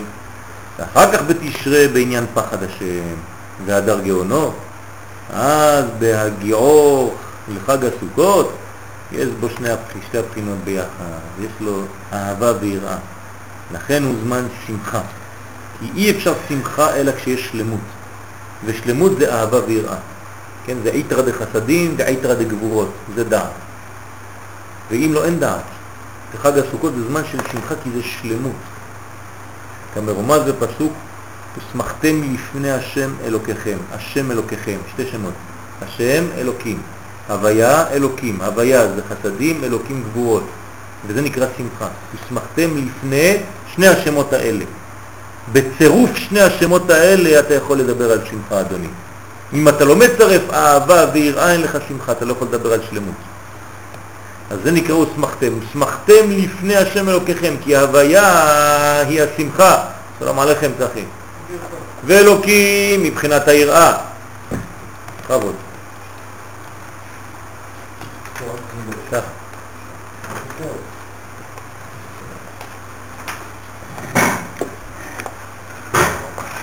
אפשר אולי להסביר שהמקום הזה של מחשבה שקודם כל נראה ואחרי זה אהבה, כן. וכתובים אני לדודי ודודי לי, ולא כן. דודי לי ואני לדודי. אבל בעצם, אני לדודי, זה, זה, זה, זה, זה כאילו נראה יראה, אבל בעצם זה אהבה, זה, זה, זה נו, אז תגיד, תגיד, יש פסוק לזה. דודי לי ואני לא. הרואה בשושנים. זה השלב השני, שמראה לך שגם הראשון שחשבת שאני לדודי ודודי לי, היה בעצם דודי לי ואני לא. ודודי לי ואני לא קודם לאני לדודי ודודי לי. למרות שאתה חושב שההתעוררות היא מלמטה, אין לך התעוררות מלמטה, כן, כתוב בלשם, שאם לא היה קודם כל ממעלה למטה, מה אתה בכלל יכול לעשות? אנחנו מדברים כאילו שזה מתחיל בנו, הכוונות והכל. הלשם אומר לך דבר פשוט, אם לא היית נברא והקדוש ברוך הוא לא היה בך, איזה עליית מן אתה יכול לעשות בכלל? אתה לא קיים. אז מי קדם למי? האהבה שלו שהוא כבר נתן לך נשמה ומאפשר לך לחשוב, לעשות כוונות, אז מאיפה אתה עולה? מאיזה כוונות אתה עולה? קודם כל ממנו. אז המעלה למטה קדם למטה למעלה. כל מה שלא תעשה בחיים שלך, זה קודם כל קדם לזה אהבתו, שהוא ברא אותך בכלל. הוא הביא אותך לפה, אם לא, לא היית מתחיל לסיפור בכלל. כן, אז דברים פשוטים שאנחנו שוכחים אותם. האדם כן, התערותא דלתתא, כן, מה, מאיפה זה בא? קודם כל מתערותא דלעילא, הוא ברא את העולם. זה דבר ראשון, לא היית פה. אז יש לזה שתי הבחינות. אז אנחנו צריכים להגיע לחג הסוכות. האמת ש, שאנחנו צריכים להגיע לשיא. יש בעיה כאן, כן? בעיה חמורה מאוד, כן? טוב שאני נזכר בזה עכשיו. כשאנחנו מתחילים את התהליך הזה, אנחנו עכשיו, יש לנו קצת ראייה קטנה. כי, כי אנחנו בני אדם וה, והשיטה של, של, שלנו היא, היא, היא בנויה על דברים כאלה. מה אנחנו רואים עכשיו? אנחנו עכשיו קמים בבוקר שליחות. תשאל לכולם מה אתה עושה עכשיו, מה הוא אומר לך? אני מתכונן לראש השנה, נכון? זה לא נכון. אני צריך לענות, אני מתכונן לשמחת תורה. כי השיא של כל הבניין הזה זה שמיני עצרת, זה הזיווג. מי שלמד קבלה ולמד כוונות יודע שכל מה שאנחנו עושים עכשיו זה רק כדי להגיע לזיווג. והזיווג זה לא בראש השנה ולא ביום הכיפורים, רק בסוף חג הסוכות בזמן שמיני עצרת, שם יש זיווג בין הקדוש ברוך הוא וכנסת ישראל. כל מה שעשיתי לפני זה רק הכנה לזה. אז אתה לא הולך לכיוון ראש השנה, אדוני, זה טעות. אתה הולך עכשיו לשמיני עצרת, לשמחת תורה. אם אתה לא מבין את התהליך, את כל המהלך הזה, אז אתה כאילו עוצר באמצע. זה כמו שאתה אומר למישהו נוסע לאילת, אתה אומר לו, לאן אתה נוסע? אומר לתחנת דלק. תחנת דלק, בגלל שאתה שם דלק שם, אתה נוסע לשם, אתה נוסע לאילת. אבל אתה עוצר בתחנות. ראש השנה זה תחנה. למה? לשמיני עצרת, לשמחת תורה. אם אתה לא מבין את התהליך עד הסוף, אתה לא רואה את התמונה השלמה, אתה לא יכול לבנות תהליך שלם. וזה נקרא השילוב של יראה ואהבה. חשוב מאוד לא לשכוח את השיא. בספר העיקרים מבאר כי תשובה מאהבה הכרח לה להיות בלי שום יראה. תשימו לב מה הוא אומר שם בספר העיקרים, עכשיו הוא מביא מקור למה שהוא אמר. תשובה מאהבה הכרח לה להיות בלי שום יראה. אסור שיהיה לו יראה שם, בתשובה מאהבה. פלא פלאות, אתה אומר את זה למישהו עכשיו ישבור לך את הראש. שאינו ירא מעונש.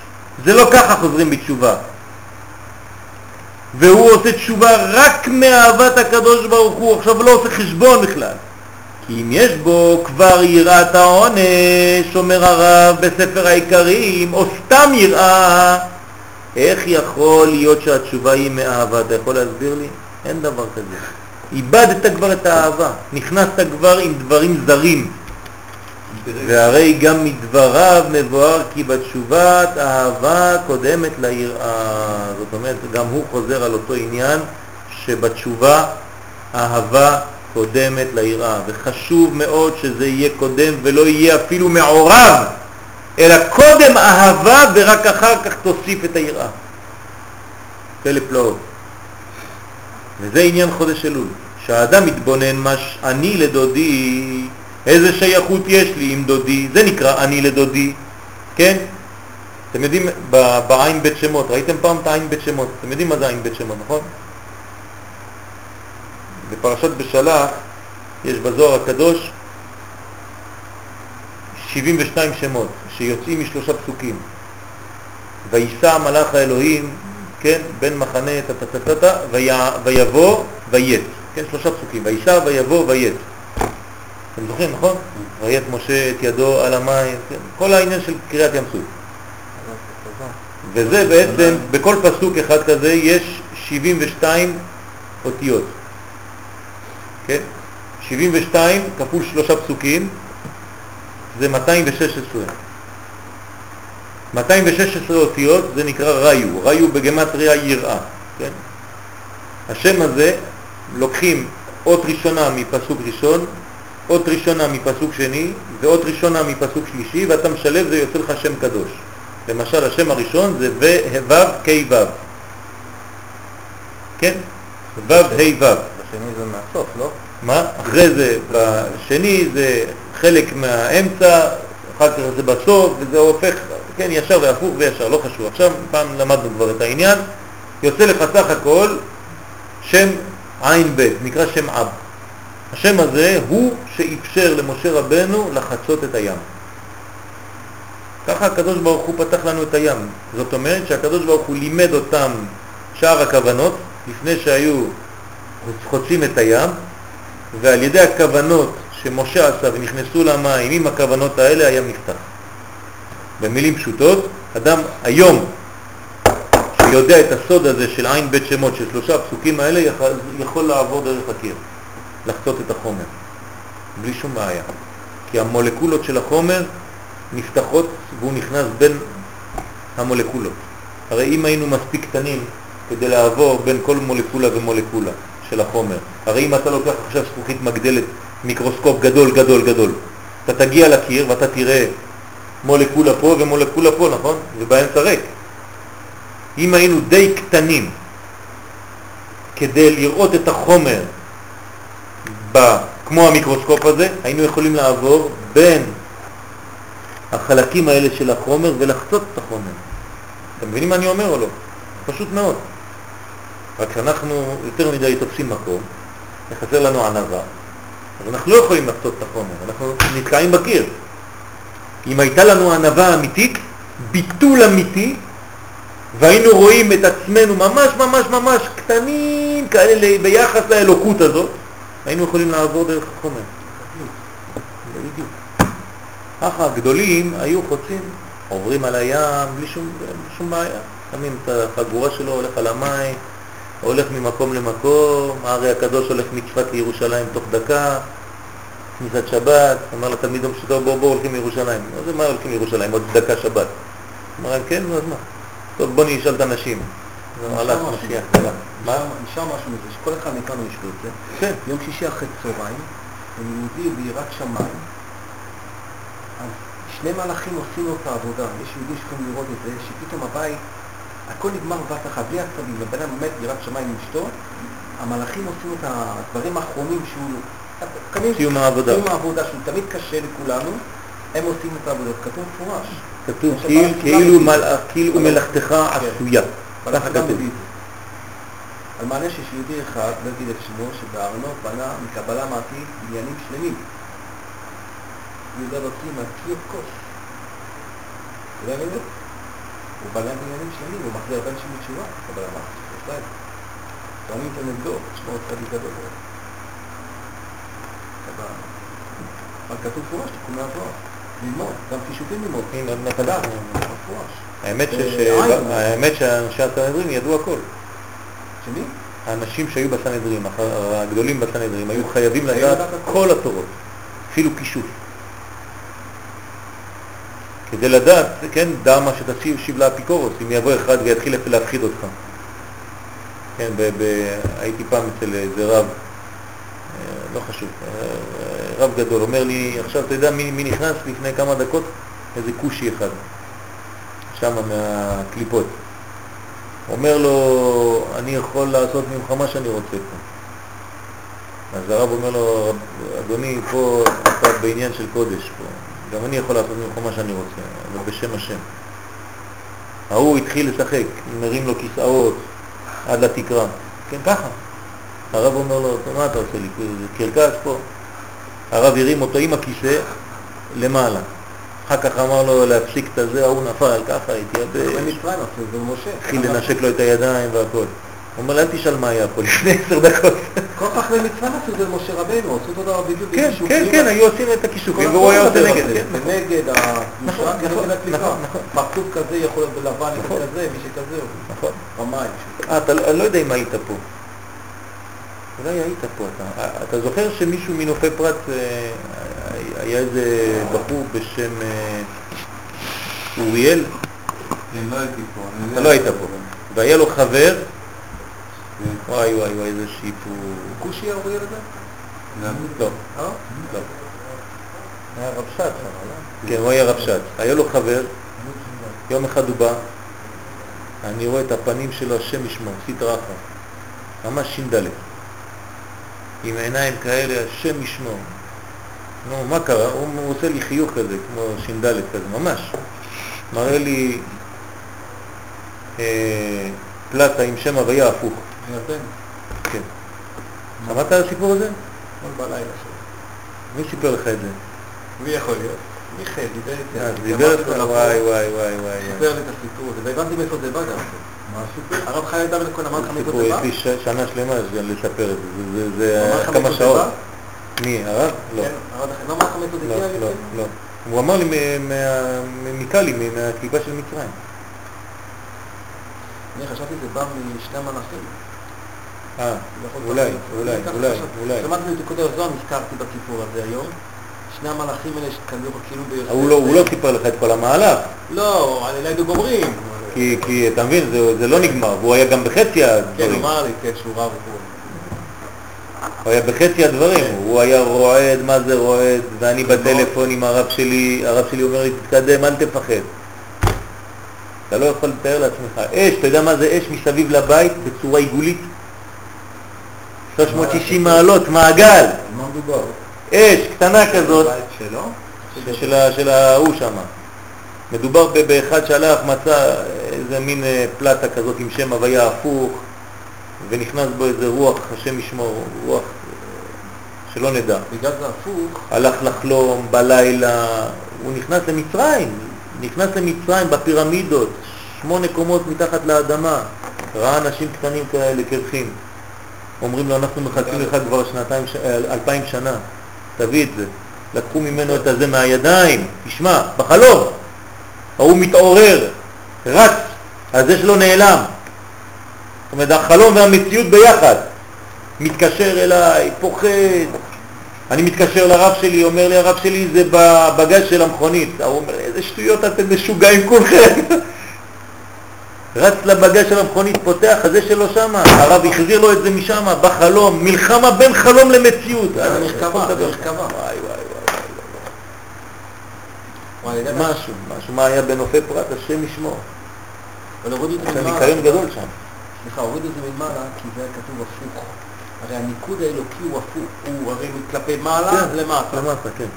ואיכשהו סיפר לי, אמרתי, זה בא ממעלה. זה לא היה... כן, בטח, היה בטח. פה משהו מאוד קדושה, אבל... בטח, לא בטח, היה- זה היה- זה היה משהו גדול מאוד. גדול מאוד. בסוף השיחה... אתה מה עשה הרב, הבאנו את הזה לרב? אני- לא ישנתי בלילה. אני, ויש לי אורחים בבית. לא פחדת בלב, עשייה, השם. יש לי אורחים בבית, וכולם, והאישה יושבת, ואני רק מזיע ונכנס מפה ויוצא משם. נכנס, אני אומר לכולם, סליחה, אני רק חוזר. והם אומרים לי, מה, באנו לראות אותך כבר שנים לא ראינו אותך, ואני בורח, חוזר, נכנס, עובד, טק, טק. בסוף נכנסתי לשם, נכנסתי לבית כדי לקחת את, ה, זה, את הפלטה הזאת. כן, נכנסתי לבית שם בנופי פרת, הרב אומר לי, תיקח זוהר ביד, אל תיגע בדבר הזה, תיקח אותו, תכניס אותו בספר ככה. הלכתי לשם, וואי וואי וואי וואי, ומיכאל עם מלח זורק בכל מקום, ואני אענה בכוח. והרב בטלפון, ובחוץ לארץ הוא כן. התקשר ל- למחשבים זה. כן. יש בירושלים, רמת אשכנזי. יש לו מחשבים שם בחוץ לארץ, השם יודע בטלפון, כולם, אתה רואה אותם, כן, אנחנו יודעים, אנחנו בזמן של מלחמה. חשבתי על משהו, לעולם, הם משוגעים כולם פה. יש בקבלה מעשית משהו מאוד מעניין, שאני משתמש בו לפעמים, כשמגיעה אישה, מגיעה אישה, או שמגיע הכל, תמיד להתעטף בטלית לבן. ובצרפת תמיד צריך עם כיפה לבנה. חייבים ללכת בלבן בצרפת. להתעטף בטלית לבן, בדמיון, אתה מוגן שלא ייגעו בך. כשמגיעים כל מיני חבר'ה מקיף. מעניינים, חבל על הזמן. לא מקיף. טוב, על כל פנים, אני יום אחד אני אספר לכם כל הסיפור, כי זה נגמר אבל. נגמר שלקחנו את הפלטה הזאת לרב שלי. אני לא ישנתי כל הלילה. זה היה בחדר לימוד שלי. שמתי את הפלטה בתוך החדר לימוד שלי, למטה, עם הספרים, תקעתי אותו בין הספרים, בין הזוהר והכל שמה, וכל הלילה אני שומע רעשים ואורות ולא יודע, ואני יושן למעלה במדרגות.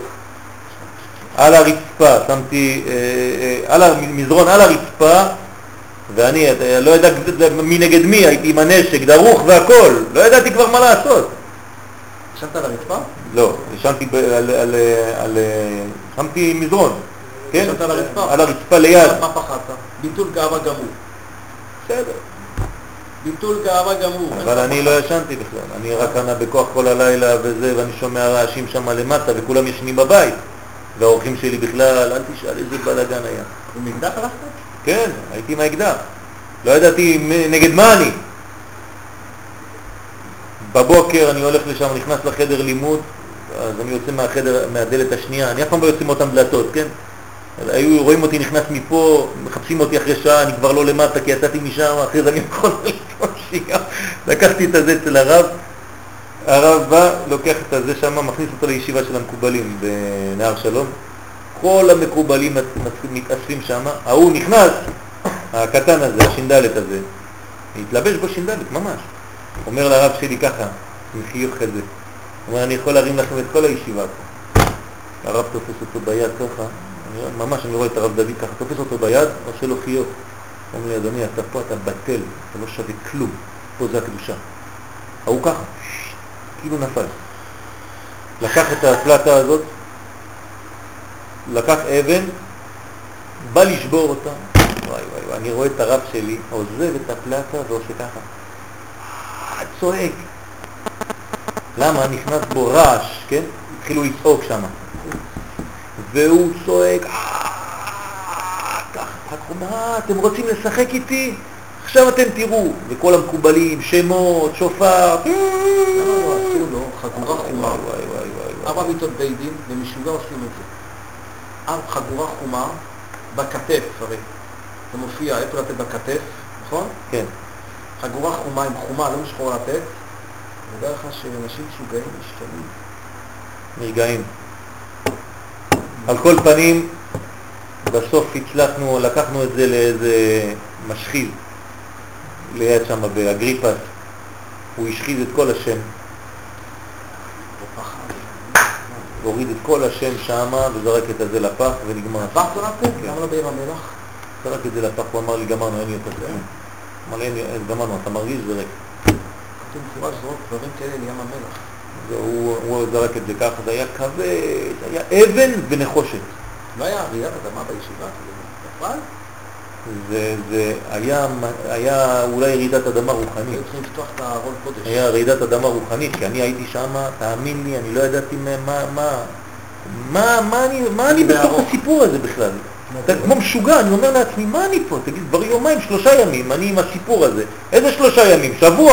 אתה מצרים. השם ישמור, אתה לא יודע מה זה הולך, זה שבוע, ואני אמרתי לה, הוא משתגע, האוריאל הזה היה אדם נורמלי. הוא אומר לי, תשמע יואל, אני לא יכול יותר, אני אדם נורמלי, אני רבש"ץ, בחיים שלי לא היו לי דברים כאלה. הוא היה יושב אצלי ליד הדלת, הוא אומר לי, הם כולם בחוץ. מה זה כולם בחוץ? הוא אומר לי, "ת- תשמור אותי בבית שלך, אני, אני פוחד, פה יש לי הגנה. היה כולו מלא פחדים. היה, היה בחורה, כן. אז הוא התעבר בזה, והוא תיקון הברית עשה. הוא עשה. תיקון הברית גדול ליהודי הזה. כן? זה משהו, כן. כן? השני, אני לא רואה אותו כבר. לא יודע איפה הוא הלך.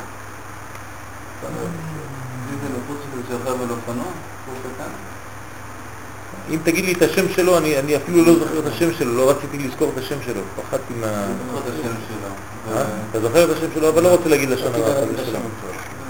לא רוצה להגיד לשון הרע, אבל. מסכן, זה לא זו אשמתו, הוא נכנס לשם בירדן, מצא את הסיפור הזה, וחזר עם זה לארץ. אה, מתי זה ככה ב... כן, חזר, מצא את זה באדמה, טמון באדמה. והמצרים האלה אמרו לו, אנחנו מחכים לזה כמה דורות כבר. הכניסו את זה לאש. בפירמידות למטה, הוא היה שם, הוא אומר לי, הוא תיאר לי את כל החלום שלו.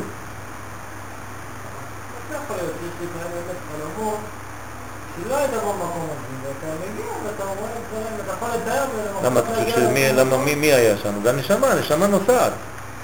מה ההבדל בין אדם גדול לבין אדם קטן? אדם גדול לא צריך ללכת לישון כדי לחלום. הוא, רואה הכל בהקיץ. ניסיונות, השגות. אנחנו קטנים, אז הגוף שלנו כל כך כבד, כל כך חוצץ, שאנחנו חייבים ללכת לישון כדי להרגיע את הגוף, כדי שהנשמה תתחיל לראות מה שהיא צריכה לראות באופן פשוט. אתה מבין? אז הנשמה שלך רואה. תלוי מה אתה עושה גם, אה, מה עשית ביום, ואיזה קריאת שמע עשית, ואיזה מדרגה ייעלת כדי לראות. לפעמים מראים לה רק שטויות. מעבירים אותה ממקום למקום, היא חושבת שהיא רואה דברים אמיתיים, שקרים עליה, צוחקים עליה. בת נוגה. כתוב ב... זה, ב... רוחות מספרות שם, של הרב בן... ה- דברים נוראים. דברים נוראים שם. טוב, בוא נמשיך. אז זה היה הסיפור... אה, לא, אמרת לי, אמרתי, מאיפה הוא יודע? זה השבוע, נגד של יהודים, ראיתי ש"ד בקיר. עכשיו את הרבי שלא נבהרתי, אבל אני הלכתי נגדו עד הסוף. פרצוף תחתון ועליון, מפחיד מאוד, מסתבר שהם הלכו לכל מיני ידענים, ידעונים, תימנים נחמדים, של אה, קבלה מעשית, מחזיקים אבל הם צדיק ורע לו, בלילה, גם בבית, ארי התנפץ. מה זה לא ירד? דוד שמת התנפץ, הפקת. כל- באותו יום, הכל. הם מה זה מתחרים. ואז נכנסתי, ראיתי תמונה של עבודת זרה, וניצחתי בתמונה של הבחורה, וגם אני נפגע. מה הם מחטיא במיטה? הפחד, מה? ש"ד. טוב. וזה עניין חודש אלול שאדם מתבונן מה אני לדודי, איזה שייכות יש לי עם דודי, כן, אהבה, ומה דודי לי, מה הקרבה של הקדוש ברוך הוא, זה הלימוד של חודש אלול, כמה אנחנו קרובים וכמה הוא קרוב לישראל, ואז בושה תכסה פניו, ולא ימצא לו מקום לסלוח לעצמו איך חטא כנגד אוהבו הקדוש ברוך הוא, ואיך קיים מצוותיו בקבירות, כן? האש. ומרוב מרירות מקבל עליו לעבוד את השם בכל נפשו וליבו מאודו, ומוכן לתת כל מה שיש לו עבור הקדוש ברוך הוא. ועל זה נאמר, קשה כמוות אהבה, קשה כשאול קנאה רשפיה רשפי אש על הבטיה, ויתן איש את כל עול ביתו באהבה זו. כן? זאת אומרת, זה האהבה שהיא האהבה האמיתית, זה הקדוש ברוך הוא נותן לנו, שלהי ותיה. אנחנו צריכים להיכנס לשבת באותה מדרגה. במקווה של יום שישי עוד מעט, כן, השלב האחרון של המקווה זה לשטוף פניו, ידיו ורגליו במים חמים, יותר מחמים, קצת רותחים כמעט. ואז לחשוב כוונה שלהבת י"ק. זה הכוונה של המקווה, כדי להיכנס עם אש לשבת, עם אש של קדושה, עם אש של כוח שדוחה קודם כל את כל הקליפות, כי זה מה שדוחה את הקליפות, ואז להיכנס אחרי המקווה, כן? לחזור לאמבטיה ולשטוף ידיו, פניו ורגליו במים חמים, ולחשוב כוונה שלהבת י"ק. ואז זה דוחה את כל הקליפות מהאדם והוא נכנס לשבת עם אש בוערת, עם חיות דקדושה, ולא כל השבת במיטה, הולך לישון. ומרוב מרירות מקבל עליו לעבוד את השם בכל נפשו. ולפי המבואר, יוצא סדר התשובה שמתחיל בתשובה מאהבה בימי אלול, ואחר זה תשובה מיראה בימים נוראים. ואחרי זה שוב תשובה מאהבה בחג הסוכות. אז מה, עטפנו את הגבורות באהבה. מתחיל באהבה אלול, מסתיים באהבה בסוכות, ובאמצע היה כמה ימים של ימים נוראים, שזה הדין. אז אנחנו חייבים לעטוף את אותו דין, כן, באותה מסגרת של אור מקיף של אהבה. כמבואר בחז"ל בספרים הקדושים. כי גמר הכפרה הוא בהושענא רבה. שם נגמרה הכפרה. כן, מה, מה יש בהושענא רבה? איך אנחנו קוראים לזה? חותם בתוך חותם, נכון? כל החותם של יום הכיפורים נגמר בהושענא רבה. וסדר זה מצינו גם במצוות תקיעות מן התורה, שנאמר בפסוק יום תרועה יהיה לכם. מה זה יום תרועה יהיה לכם? אותו דבר. יום תרועה, חז"ל לימדו שצריך תקיעה לפני ותקיעה לאחרי. אז אתם מבינים מה זה תקיעה, נכון? תקיעה זה אהבה. תקיעה זה אהבה, שברים ותרועה באמצע זה יראה, ואתה חייב לסיים בתקיעה תמיד. אין דבר כזה תקיעה שמסתיימת בתרועה או בשברים. תמיד זה תקיעה, אחר כך משהו באמצע, מה שאתה רוצה, ואחר כך אתה חייב לסיים בעוד תקיעה. למה? כי אתה מתחיל באהבה, תקיעה זה אהבה. תקע בשופר גדול לחירותנו, כן? זה תקיעה, תקע. כן? התקיעה זה אהבה, כי זה אור פשוט, אין שינוי. זה ממשיך. דרך אגב, מכאן אנחנו לומדים גם בקבלה שלא תוקעים ככה. אין דבר כזה. זה לא תקיעה. לפי הקבלה זה קול פשוט.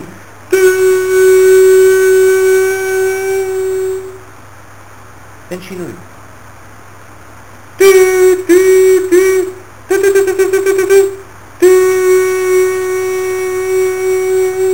עם הזמנים שצריך, כן? אתה תוקע, אתה צריך לדעת את זה. אין את ה... בסוף. אם לא, זה לא נקרא אהבה. אתה כאילו עושה שפיץ. אהבה זה דבר פשוט. זה אור אין סוף ממלא כל המציאות. זה ממשיך, זה נצחי. זה הכוח. אז תקיעה לפני, תקיעה אחרי. ויש כלל, כי תקיעה, ההוראה שלה, שמחה. זה נקרא תקיעה, תקיעה זה שמחה. חירות, תקעה בשופר גדול לחירותנו, תקיעה זה שמחה. ותרועה זה יראה, ותרועת מלך בו. כן, תרועם בשבט ברזל. תרועה זה מלחמה. והרעותם, בזמן מלחמה יש תרועה, כי זה גבורות, זה דינים. וכן הוא סדר מזמור שיר חנוכת הבית, שלפי דברי האריזל זה נאמר על התשובה של העלת חלקי רפח מן הקליפות. כן, מה זה המזמור שיר חנוכת הבית לדוד? מתי אנחנו אומרים את זה? מתי אומרים מזמור שיר? זה חייב להגיד אותו המזמור הזה, ממש, בזמן מיוחד בשנה. חנוכה, חנוכה. כשאתה מדליק נרות של חנוכה, זה המזמור, זה הסוד שם. למה? כי אתה במזמור הזה, אומר האריזל, מעלה את חלקי הרפח. רפח, מה זה חלקי רפח? אתם זוכרים מה זה רפח? כן, אבל מה זה? מי יכול להזכיר לי ככה בתמצית, מהר? שכחתם? צוריאל, אתה זוכר מה זה רפח או לא? לא, האורות לא נפלו למטה, הכלים נפלו למטה. האורות עלו, נו. אבל מה ירד עם הכלים? קצת אור, כדי להחיות את הכלים, שלא ימותו לגמרי, חז ושלום. אם לא, לא היה תיקון, אין אפשרות לתיקון. זה כמו כשאדם מת, לא עלינו ולא עליכם, בקבר נשאר הבלה דגרמה. זה קצת אור שיאפשר לו לחיות בתחיית המתים. אז האור המועט הזה שנשאר מעל העצמות, חופף על הקבר, נקרא הבלה דגרמה, זה נקרא רפח. זה רפח ניצוצות. גם במחלה. מה? גם במחלה. גם במחלה, אותו דבר. קסה לא מעלה את זה? מה, של המקווה? לא, קסה שאתה מדליק נרות חנוכה. כן, כן, כן. לא מעלה את ה... אבל זה הרפח. זה מעלה את הרף, הרי זה ככה. כן, כן. עכשיו יש לי עוד שאלה לך. עכשיו רגע למקווה רגע בשבת. כשאתה עושה פני האדם, אם אדם עושה פני האדם, פני שור וזה, הוא לא יוצא ידי חובה כביכול של של ארץ ים? לא. אומר האריזל, חייב לשטוף פניו, ידיו ורגליו בחמים. ואיך הוא יוצא ידי דברי הגמרא? שאנחנו מחלוקת גדולה מאוד, אשכנזים, בכלל לא יודע איך הם מתקלחים אחרי מקווה. כן, אנחנו לא יודעים בכלל קלח אחרי מקווה. כן. האמת, האמת, לא- האמת שהמקווה לפי ההלכה אין לו עניין לגברים. אני מקבל לחסידות כהלכה. בדיוק, זה רק לפי הקבלה זה. והחסידות, כן. אבל תשאל כל פשטן, יגיד לך, אני לא יודע מה זה מקווה. זה עליון המקווה. אתה יודע מה זה מקווה, נכון? הם הרב. אומר לך ככה? הם נבהלים מהמקווה לא, הוא כולם. אומר ל- לבחורים מה... 400 פעם תרומות בשנה. לבטל, בכלל יודעים מה זה מקווה. זה בא ממעלה המקווה, לא בא מלמטה, אני חושב. נכון, נכון. זה מים מלמעלה, נכון. אני בכלל לא יודע, אני אני לא מתקלח אחרי מקווה, רק אני הולך לעבוד. אם אני אעבוד משהו, זה לא, לא אמרתי להתקלח אחרי המקווה. אומר, אני אמרתי לשטוף כן, פניו. ידיו ורגליו. לא לא הכל. כן. הפוך, תכלית, אפילו אנשים לפי הסוד לא מתייבשים. נותנים למים להסתפק בתוך הגוף, המים של לא המקווה. אנחנו, אבל אנחנו בדרך כלל כתוב תהיה הארי, להשאיר מים בזקן. כן. בזקן כן. הוא לא מדבר יותר על ניגוב, יש מחלוקת, יש שם נביאים ושם הארי. אבל אנחנו לא נוהגים להתנגב. אנחנו בכלל לא נוהגים. נכון, אחד הדברים כדי לזכך את הגוף מכללות, זה זקן גם. אה? זקן רטוב זה של המקווה זה שאף משהו. אחד לא יתעלף. כן. אחת הטענות שיש לי הרבה נגד הרבה אנשים אני בנושא הזה, איך מסתכלים על המקווה. שופך אנשים מים עוד מעט יבוא מישהו. עוד מעט יבוא מישהו לפה, אתה תראה אותו, עוד מעט יבוא. בשבעה של אחותי, התקלחתי והלכתי למקווה. אז מותר לי, אני איסטניס. מודיע לך שזה לא נכון. אם אדם מסתכל על מקווה כביטול, שזה מבטל 400 תומות, וזה רצון השם שנעשה זאת, הוא לא מסתכל על הלכלוך. הוא לא מעניין אותו הלכלוך. תגיד לדדה. אני חולה דרך ניקיון, אנשים לא יודעים כמה אני אתן. אז מה תבוא, זה משוגע, זה ניקיון. לא כל לא מקווה. כל מקווה הוא משנה את המים. לא, לא, הוא לא מתבטל. מקווה אחד, זאת אומרת הוא טובל, משנה את המים. הוא לא מתבטל. הוא לא מתבטל לקדוש ברוך הוא באותו רגע. כי הוא מסתכל על הגשמיות של הדבר. כן, כן. המקווה זה רוחניות. מתי נשאל תיכנס למקווה אם אתה מסתכל על גשמיות? אמרתי לו, אמרתי לו, אתה נכנס. המים שאתה שותה, ידיד נפשי, אני למדתי לא מעט מענייני מים, מודיע לך שמים מטונפים יותר מהמים של המקווה. המקווה לעולם לא יהיה מחלה לאף יהודי. יש לנו חזקה מגדולי עולם על זה, לעולם לא. אני שותה מים ממקווה, מקווה, תדע לך, אני מרסן את הפה שלי, על ידי שאני שותה מים מקווה. בשם, בשם קמ"ה, אני שותה שלוק, שלוק, שלוק. נכון, לא שותה מהעליון כדי שלא יחשבו שאני לא נורמלי, בתחתון המים, אדוני, רק ככה אפשר לשמור על הפה. כמה כמה, כנ"ל. טוב, אז זה נקרא העלאת רפח מן הקליפות, שתחילת מזמור שיר חנוכת הבית, כן, מה זה מזמור שיר חנוכת הבית? ראשי תיבות שמחה. כן. זאת אומרת שמזמור שיר חנוכת הבית, אתה חייב להעלות את הדברים, זה נקרא שמחה.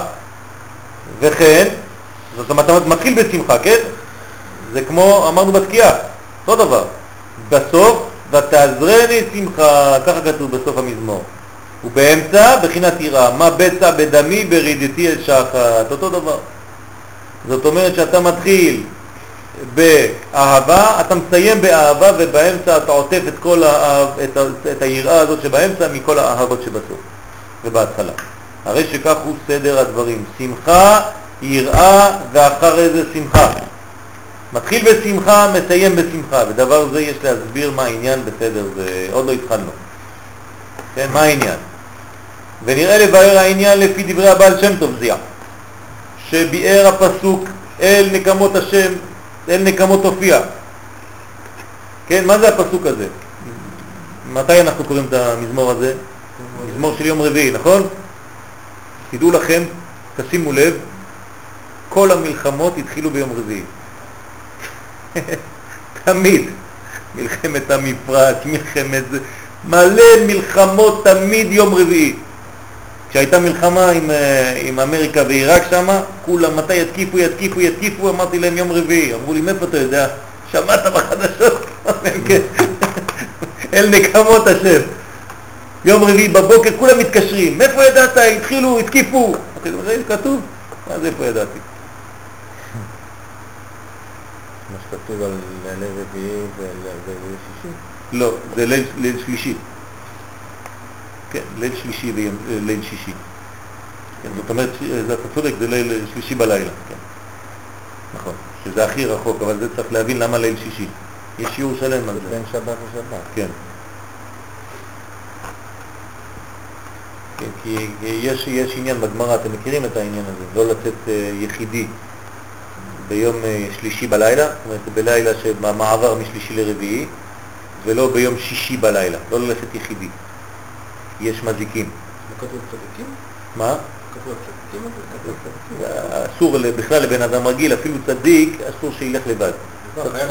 עם מישהו, כן, מלווה. לכן שישי, אתה רוצה לראות את היהודים? ליל שישי לא הולך ללכת להרוג את לבד. כל הילדים, לא לשבת. ערב שבת. הילדים זה ה... זה הכיף שלהם, אבל בקבוצות, נכון. בקבוצות, לא לבד. אז אה, לכן היו מלווים, המקובלים מלווים את הרב שלהם עד לבית. מבית כנסת עד לבית, כל יום שישי. וליד הבית אומרים לו שלום עליך רבי, והולכים. עד היום זה ככה. עד היום, אני אומר, עד היום. אבל ליאור יכול לראות את זה. עד היום ככה. רב אברום. מלא. כל יום שישי בלילה יוצאים מבית כנסת עד הבית של הרב. מלווים אותו עד הבית, מנשקים לו את היד ליד הבית וחוזרים כולם הביתה והוא נכנס לבית שלו. זה השורש גם כן מזה. אז אל נקמות הופיע במש, במשל למלך לבן כפר שזרק אבן, סליחה, בן כפר שזרק אבן על מרכבת המלך, כן? ואמר המלך, אם יענשו אתה שלא הכיר כבוד המלך, קיבלת הפעם את הזה?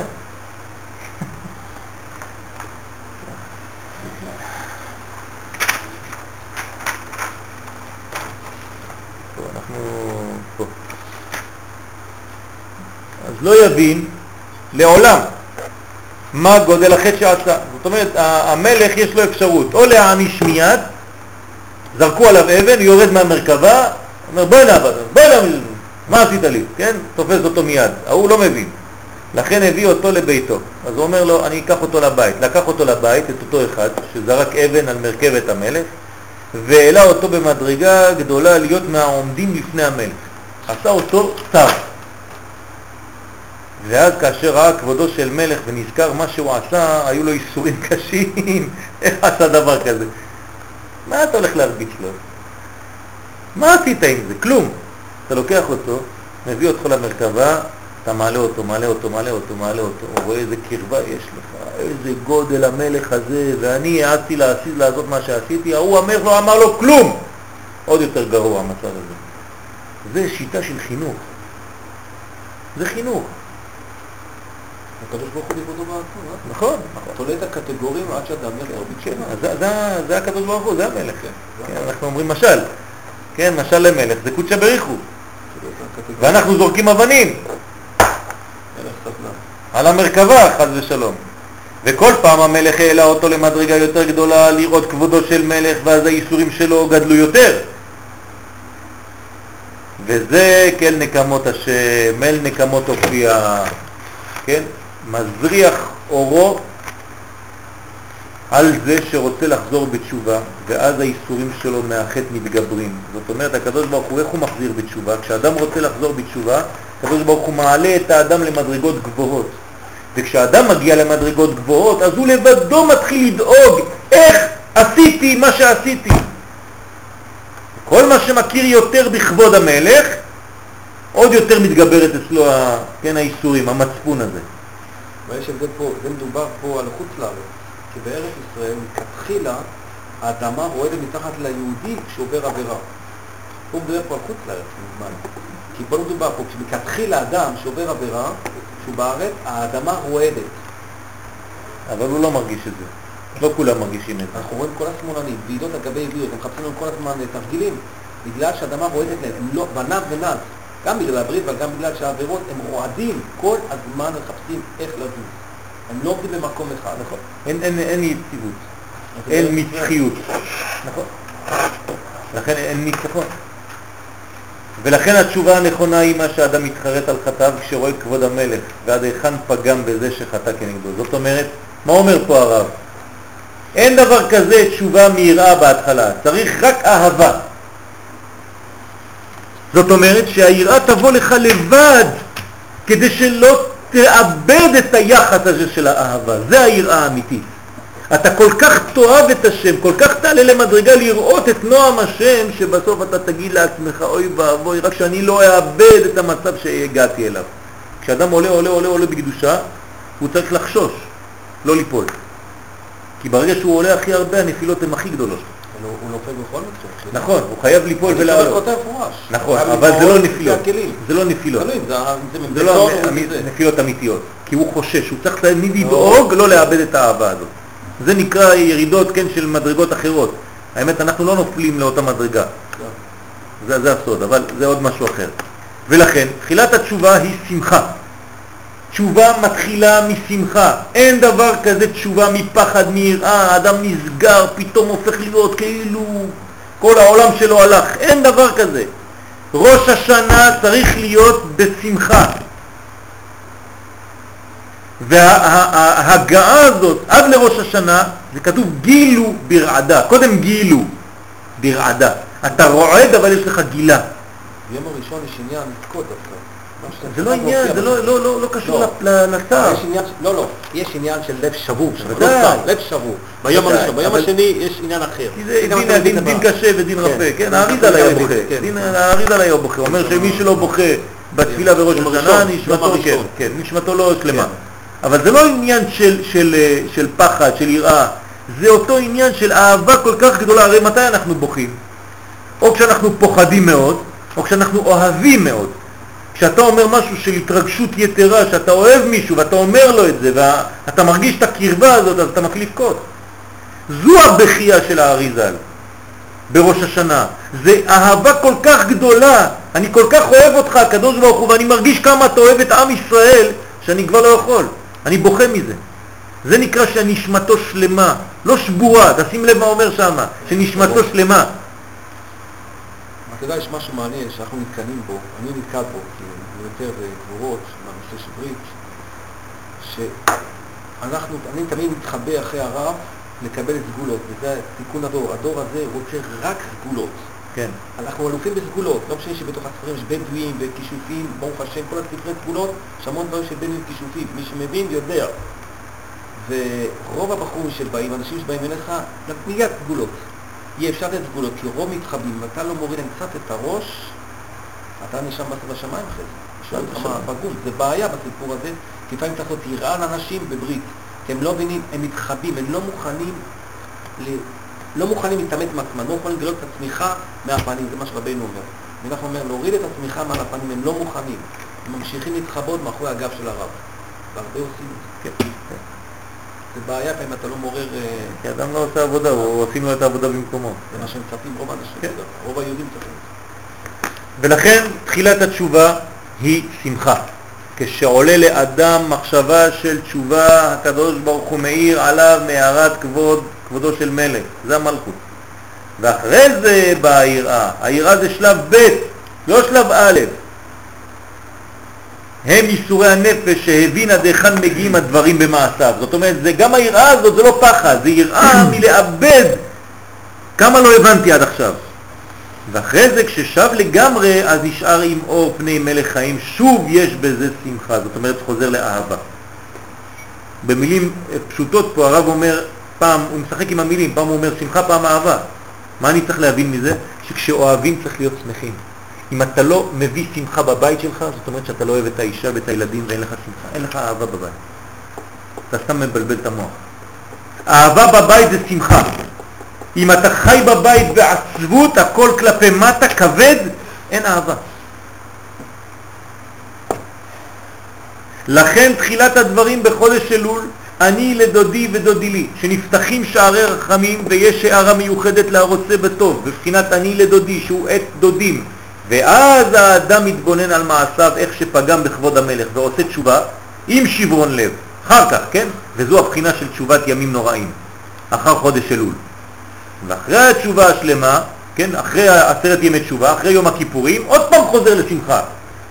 בזה חוזר לבחינת השמחה בהיכלו של מלך, זה חג הסוכות. הוא זמן חג הסוכות. אז יש לך אהבה, דין, אהבה. ככה זה. אם לא אתה בסכנה, אם התחלת את חודש אלול ביראה, אתה כבר לא יכול, אומר הרב, להגיע לאהבה שלמה של הקדוש ברוך הוא. לקחת את זה על חשבון האהבה, תדע לך. מסתדר עם המוסר שאומר שיש קודם כל אה, עיר הקטנה. זה, זה למדנו, זה למדנו. לפני שהגעת עשינו הבדל בין לימוד התורה, קיום התורה, לבין תשובה. למדנו שני מושגים. מה שאתה אומר זה קיום התורה. קיום התורה מתחיל מסור מרע ואחרי זה עשה טוב. פה אנחנו מדברים על תשובה. תשובה צריכה להתחיל מקודם כל עשה טוב, אחרי זה אתה חוזר לסור מרע ואחרי זה אתה עוד פעם חוזר לעשה טוב. אז התשובה היא ממעלה למטה והלימוד התורה הוא ממטה למעלה. כן? ועל זה בא הרמז בתקיעת שופר. קודם תקיעה שממשיך הערה בכבודו של מלך. ואז באה תרועה האיסורים שיש לאדם מגודל הצער שפגם בכבודו של מלך, זה כל השברים והתרועה. ואחרי זה בא שוב תקיעה, הבחינה של שמחה, אחרי התשובה. אז יש לנו קצב מאוד מאוד מדויק לדעת לא לאבד את הדבר הזה. אז כאן ראינו מהלך שלם. עכשיו, למה צריך להגיד תיקוני זוהר בחודש אלול? יש עניין להגיד תיקוני זוהר בחודש אלול. מה הסיפור? בהקדמת כיסא מלך על התיקונים כתב שיש עניין לומר תיקוני זוהר בחודש אלול. צריך ללמוד תיקוני זוהר, משום שהוא מזכך הנשמה. תיקוני זוהר אין יותר חזק מתיקוני זוהר כדי לזכך את הנשמה, אין יותר חזק מזה. גם בזוהר עצמו, כשאתה קורא זוהר, תיקוני זוהר עוד יותר חזק. הוא מתאר את הגוף, וכל הלומד אותו בחודש אלול, זה הוא משיג את הדבר הזה. ויראה לבאר העניין על פי מה שנקדים, מה דהית בזוהר חדש, דף קא עמוד ב', בשעה שגילה שלמה המלך שיר השירים. מה זה גילה? זה היה. הוא לא כתב. הוא רק גילה מה שהיה. הוא לא המציא משהו. זה לא כמו אתה עכשיו יושב, מתחיל לכתוב, בוא יצא לי איזה רעיונות יפים, אני אחשוב על משהו, כן? בוא נכתוב איזה שירה קטנה. לא, זה קיים, זה מציאות. רק שלמה המלך מביא את המציאות הזה על כתב, על נייר, זהו. אז כשגילה שלמה המלך שיר השירים, אז זוהמה שהטיל נחש בחווה ובאדם נסתלקה מן העולם. תראו מה זה, איזה כוח היה לשיר השירים. קודש קודשים זה נקרא שיר השירים. למה? כל הזוהמה של אדם וחווה הסתלקה מהעולם, ביום שהוא גילה את זה. עניין זה של סילוק זוהמה מצינו במתן תורה. גם שם במתן תורה ראינו, כמו שאמרו חז"ל, משעמדו ישראל על הר סיני פסקה זוהמתם, אלא שחזרה אחר חטא העגל. וכאן מחדש הזוהר חדש, כי בעת שגילה שלמה המלך שיר השירים נסתלקה זוהמה מן העולם. זאת אומרת שפעמיים בהיסטוריה של עם ישראל נסתלקה שכינה לגמרי. במתן תורה, כן? הזוהמה. חזרה הזוהמה בזמן חטא העגל, והסתלקה שוב פעם כששלמה המלך גילה את שיר השירים. אתם מבינים למה אנחנו אומרים שיר השירים לפני שבת? חשוב להגיד שיר השירים, לפי הקבלה אומרים שיר השירים לפני מנחה אפילו, של שבת. למה? כי אתה נכנס לשבת, אתה מסלק את כל הזוהמה, שום דבר לא מתקרב. חשוב מאוד. לכאורה יש הבדל ביניהם. הזוהמה שנסתלקה בשעת מתן תורה הייתה לפני מתן תורה. כמו שביארו הראשונים בפירוש ההגדה האמור שם, אילו קרבנו לפני הר סיני ולא נתן לנו את התורה דיינו. מה זאת אומרת? שלפני מתן תורה דיינו כבר. רק קרבנו לפני הר סיני, אז מה קרה בהר סיני? כנראה שרק הקרבה להר סיני כבר ביטלה את הזוהמה. זה מה שצריך להסיק. כי אם לא, אתה לא יכול להגיד דיינו רק על קרבה להר סיני. כן? אז האחדות הזאת היא בעצם גילוי של סילוק הזוהמה. למה אין אחדות בעם ישראל? כי יש זוהמה. אתה רוצה שתהיה אחדות, צריך לסלק את הזוהמה. דהיינו שהכוונה היא שאז זכינו למעלה של פסקה זוהמתה. ממילא היינו משיגים תורה מצד הזיכוך כמו מלאכים שמשיגים מצד הרוחניותה. אבל לא היינו זוכים למתן תורה פנים בפנים ולבחינה של רצוננו לראות את מלכנו. מבואר איפה כי הפסקת הזוהמה, כן, פסקה זוהמתם הייתה קודם מתן תורה. אז אנחנו עכשיו צריכים להבין, וטוב טוב טוב, שמתי פסקה זוהמתן, לא בגלל שהתורה ירדה לעולם. לפני מתן תורה כבר נפסקה זוהמה. רק בגלל שהתקרבו להר סיני, כאיש אחד בלב אחד. בעצם הקרבה לפני הר סיני, ששכנה בו שכינה מראש חודש. כבר בראש חודש סיוון הייתה שכינה על הר סיני, ומי שהיה קרב להר כבר סילק מעצמו את כל הזוהמה. וכאן משמע שאחר שגילה שיר השירים, מתפשט אור אלוקות בעולם עד שנסתלקה זוהמה מן העולם, ולא מצאה לה מקום. אותו דבר.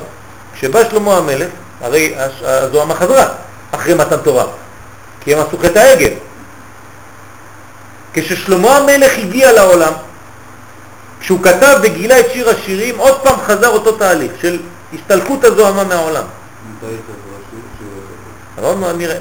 וייתכן לפי זה לפרש מה שנאמר בתחילת שיר השירים, ישקני מנשיקות פיהו, כי טובים דודיך מיין. מה זה ישקני מנשיקות פיהו? לפי מה שביאר רש"י הכוונה על בקשת כנסת ישראל שהקדוש ברוך הוא יתגלה להם עוד לגלות סודות וצפונות התורה, כמו שהם מובטחים מעמו. זאת אומרת, ישקני מנשיקות פי הוא. מה זה פי הוא? יש דבר כזה בעברית? פיו אומרים, ישקני מנשיקות פיו. יגיד לך מישהו פיו, תגיד לו, תגיד לי, איזה עברית אתה מדבר, כן? זה הפה שלו, פיו. פיו דיבר. מה זה פיו דיבר? אומרים המקובלים, פי הוא זה פי ו' ק', ה' ו'. הפה של ה' ו', ישקני מנשיקות פי ק' ו', מה זה הפה של ק' ו'? י' ק'. זאת אומרת, לפי הקבלה, מה זה ששלמה המלך אומר ישקני מנשיקות פיהו? סוד הזיווג דנשיקין. מה זה זיווג דנשיקין? זיווג עליון. יש זיווג דמחשבה, זיווג דנשיקין וזיווג דיסודות. אתה צריך לצאת כשאנחנו קוראים את זה. כן? אבל הזיווג דנשיקין הוא זיווג עצום, גבוה מאוד. למה? כי זה הבל בהבל, זה פה בפה. כשהקדוש ברוך הוא, אנחנו מבקשים ממנו, שלמה המלך, ישקני מנשיקות פיו. כשאני קורא שיר השירים ביום שישי, אני צריך לכוון שהקדוש ברוך הוא ייתן לי אפשרות ללמוד סודות התורה ולהבין בדיוק איך זה, עכשיו הקדוש ברוך הוא מנשק אותי בפה, פה בפה. ומעביר בי את הכוח ללמוד סודות התורה ולהבין. זה הכוונה של ישקני מנשיקות פיו. שיתגלה עוד צפונות וסודות התורה כמו שהם מובטחים מאימו. הוא הבטיח לנו. והנה בשיר השירים מבואר בזוהר הקדוש, חלק א', צדיק ח', עמוד ב', במדרש הנעלם, שיש בו סודות ורזי תורה שרבי אליעזר לימד אותם לרבי עקיבא, ואסר עליו לגלות לאחרים. משמע שבגילוי של שיר השירים הייתה בחינה זו של ישקני מנשיקות פיהו, מתן תורה של סודות התורה. מי שלומד שיר השירים לומד סוד. צריך ללמוד את שיר השירים. ונמצא כי מה שהתחיל שיר השירים אשר לשלמה ישקני מנשיקות פיהו, אין זה התחלת השיר. אנחנו אומרים שיר השירים אשר לשלמה ישקני, הוא אומר זה לא התחלה, זה לא התחלה. זה התחלה שכתוב בסידור, אבל זה לא התחלה של שיר השירים, אלא שהיא הבקשה של שלמה המלך שהקדוש ברוך הוא יתגלה אליו וייתן לו סודות וצפונות התורה כמו שישראל ביקשו דבר זה, כך הוא ביקש על כך. זאת אומרת, כל ההתחלה של שיר השירים זה רק הבקשה של שלמה המלך. שלמה המלך מתחיל בבקשה. שיר השירים אשר לשלמה, שלמה זה הקדוש ברוך הוא, כן? צריך להיזהר, זה לא שלמה המלך. המלך שהשלום שלו. אנחנו אומרים שיר השירים אשר לשלמה, אתם חושבים שזה שלמה המלך, נכון? לא, חד ושלום. זה שיר השירים אשר לשלמה של הקדוש ברוך הוא, שהוא המלך הנקרא שלם. ואז אנחנו מיד בפיו של שלמה המלך מבקשים ישקני מנשיקות פיהו כי טובים דודיך, דודיך, דודים, אהבה, מיין, יין זה גבורות, טובים דודיך מיין, טובים החסדים מהגבורות. ואז אתה ממשיך, ממשיך, ממשיך. אבל ההתחלה זה רק בקשה. ואומנם, כך הוא, שכל מה שאמר אחר זה הוא מה שהקדוש ברוך הוא קיבל בקשתו וגילה לו סודות וצפונות ורזי התורה בשיר השירים. זאת אומרת ששלמה המלך מתחיל שיר השירים בלי לדעת מה הוא הולך לכתוב. והוא אומר לקדוש ברוך הוא, שיר השירים אשר לשלמה אני מבקש ממך לגלות לי צפונות התורה. ואז הוא מחכה. ופתאום מתחיל את כל שיר השירים האמיתי, שזה הגילוי של הקדוש ברוך הוא. חסידות לקחה את זה עם הנשיקות. רבי פנחס קורץ אומר, כשמנשקים את הצדיק זה לא בגלל כבוד, כן, שטויות. כן. התקשרות לברכה אלא... השקה. השקה. עכשיו, כשצדיק, כשרואה תלמיד, תלמיד שלו נפול, הוא בדלוח, צריך לנשק אותו. לנשק אותו פה, נכון. בצד, אז הוא, מעבר אותו, הוא. מקשר אותו, מחזיר אותו שוב לחיות. נכון, זה התפוחים, זה תמיד כן, תפוחים. בזיווג חייב לשון מול לשון עם האישה. כן. דיבר. אמרתי לו לתת. לא, לא, הוא מתחתן עד חנוכה, אם אנחנו השם. היום, הוא מתחתן עד חנוכה. תגיד אמן. אמן. שלוש פעמים. יש עוד משהו. חידוש של הרב גורן מעניין, שאני רוצה מישהו שייסע לסיני, יביא מהר סיני עשבים. הוא היה, הוא היה עם הרב גורן, שתבין, בגלל זה. יש אה, חזקה מהרב גורן שבהר סיני הריח של העשבים לא פג לעולם. לברך את זה כל הזמן, לא יפוג הריח, רק בהר סיני. יש לי מישהו שיעלה להר סיני העליון ויביא עשבים משם, הצדיק הלך לשם. כן? צריך להביא משם עשבים, הריח לא נעלם הרב גורן אמר, זה מופיע בכתובים. אה? צריך להריח את זה, צריך מישהו שייסע לשם. אז זה רזי תורה בשיר השירים. על ידי זה פסקה זוהמה מן העולם. זאת אומרת, הזוהמה פסקה ברגע ששלמה המלך ביקש. וזה הגיע לעולם, ירד. האמת שאנחנו לא מבקשים. אם היינו מבקשים, היינו מקבלים. אנחנו לא יודעים לבקש. שמה? הכל. לא יודעים לבקש. לא יודעים לבקש מהקדוש ברוך הוא. לפעמים אנשים אה, באים, בכלל. בכלל, אנשים באים, הולכים אליך, כמה אנשים באים אליך? הרב, אין לי זה, אין לי זה, אין לי זה. יודעים להתפלל. דבר ראשון אתה אומר להם, ביקשת בכלל? אתה יודע לבקש? אתה ביקשת מהקדוש ברוך הוא? או מיד אתה מתקשר לרב ולרב ולרב ולרב וכולם, חוץ ממני. אתה מדבר עם הקדוש ברוך הוא, אתה מבקש ממנו? לא, אף פעם לא התפללתי, לא חשבתי על זה. יש פה בחירה של קין והבל הרי, על פי הרי. הרי כשהאבל הרי דחף את קין, היה פה בירור מאוד גדול, הרי אבל זה פה, אבל זה היה. קין זה עניין של פשטת שהוא רצה כוחניות, קין זה רק יהיה בזמן גאולת ישראל עצמו. זה רק טענות נגד כל הקיצוניות שאין לה שום אחיזה בהלכה או בתורה או בחסידות כיום. הכל צריך באבל, עד שיבוא המשיח. אז הם, הם חושבים שזה לבוא לקחת בכוח, שמע, אנחנו משתדלים, עובדים, רוצים זה, רוצים לקחת סגולות מהרב, אבל פה אין להם. כן, כן. והמתבהר מזה כי מה שנעשה לפני מתן תורה, על ידי קרבתם לפני הר סיני, נעשה על ידי גילוי סודות התורה בשיר השירים. זאת אומרת ששלמה המלך עשה לו מתן תורה לבד. שיר השירים זה כמו מתן תורה. הוא הצליח בזה שפסקה זוהמה מן העולם. ואפשר כי גם הבקשה שביקשו ישראל על גילוי צפונות התורה לא רק כדי ליהנות מזיו שכינתו, למה אנחנו רוצים ללמוד סוד? לא רק כדי ליהנות מהזיו של השכינה, רצו כך, אלא גם משום העניין של טהרה שתפסוק זוהמה על כך. אנחנו מבקשים שהזוהמה תיעלם מן העולם, בגלל זה אנחנו רוצים להביא את הסוד בעולם. כי רק הסוד, לימוד הסוד, מסוגל היום לבטל את כל הקליפות. וזה מה שצריך להגיד בישיבות, שעוד לא הבינו את הדברים האלה. הסדר לא השתנה עוד. אני לא מבין, פותחים ועוד פותחים ועוד פותחים ועוד פותחים ותמיד אותו סדר, אותו סדר, רק עושים לך טובה מדי פעם, שמים לך קצת רמח"ל, כאילו מה, הביאו לך איזה מתנה. אין סדר קבוע של זוהר. כתוב בפירוש בתיקוני זוהר שבכל עיר ועיר, כן, אפילו בטניה, בסוף טניה, בשער האיחוד והאמונה, צריך לפתוח בית מדרש ללימוד הסוד בסדר כמו שאתה לומד גמרא. חייב. ואפילו אם אין לך רב אתה חייב להתעסק עם זה אפילו שאתה לא מבין כלום וטועה. אפילו שאתה טועה כתוב. מרוב שזה חשוב. וביסוד זה נוכל להבין העניין, כי זה, זה מסלק את הכל, מסגל את כל, כל, כל ה- הקליפות. וביסוד זה נוכל להבין העניין של גילוי סודות התורה ביתר שאת, שהתחיל על ידי רשב"י אחר החורבן, וכן האריזל, שהרחיב את דבריו, וכן הבעל שם טוב, זכותם יגן עלינו אמן. בדורות האחרונים דווקא משום שכל מה שהדורות יורדים למטה והזוהמה מתגברת בעולם עד שנראה כאילו כל העולם שוקע בזוהמה שולח הקדוש ברוך הוא נשמה לעולם שתמשיך גילוי סודות התורה. זאת אומרת, כמה שאנחנו בדור האחרון ודור נמוך, ככה צריך עוד יותר ללמוד זוהר. בדיוק הפוך ממה שאומרים לך. דווקא בגלל שהדור הוא כל כך למטה.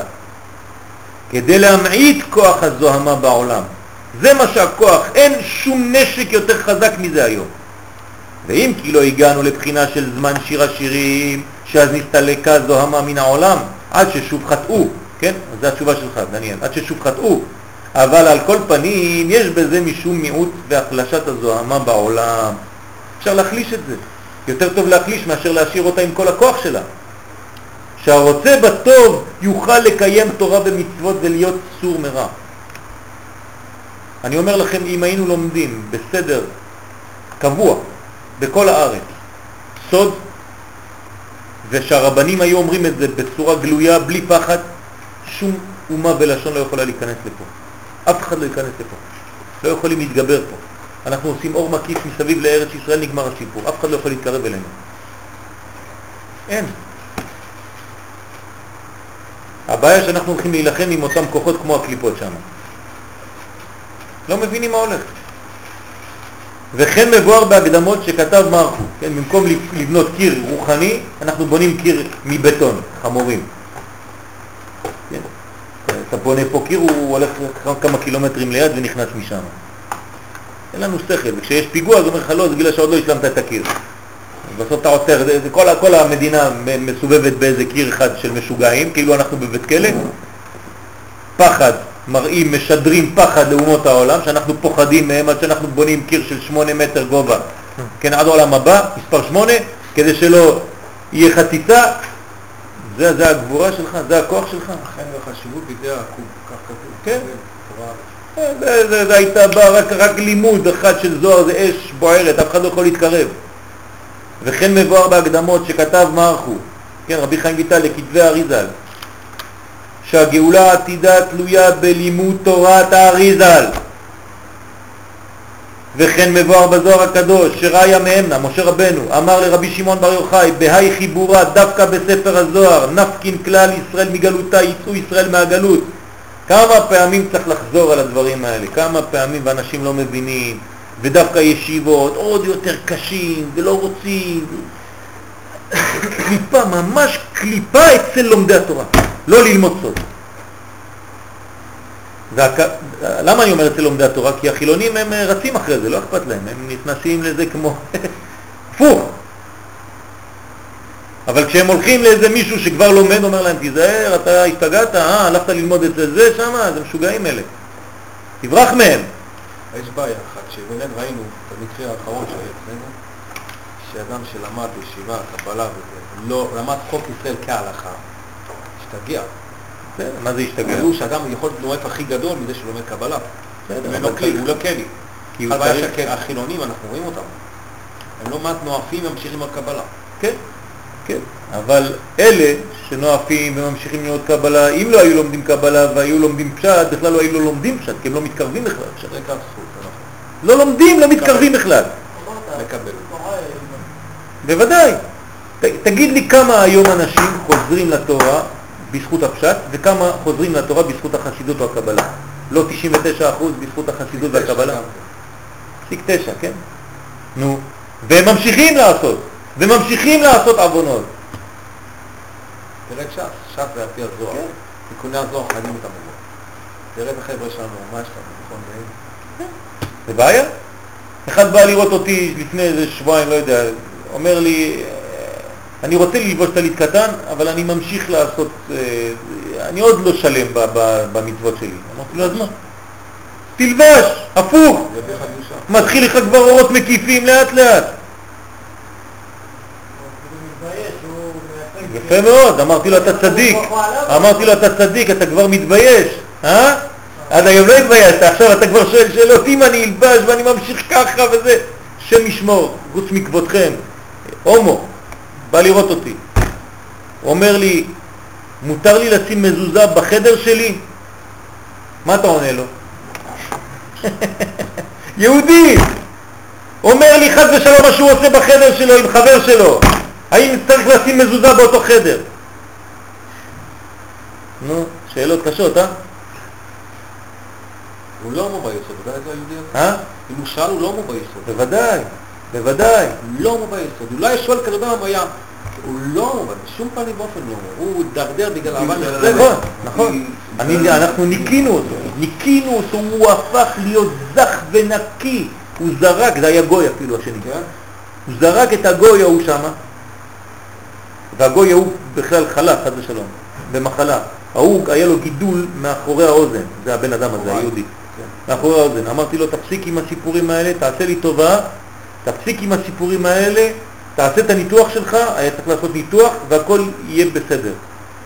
תשנה את השם, תעשה ככה וככה וככה. עשה את זה, ברוך השם, הניתוח הצליח, והוא הפסיק עם הסיפור הזה. מניח תפילין, הכל, ואני אמרתי לו להשאיר את המזוזה בחדר, דרך אגב.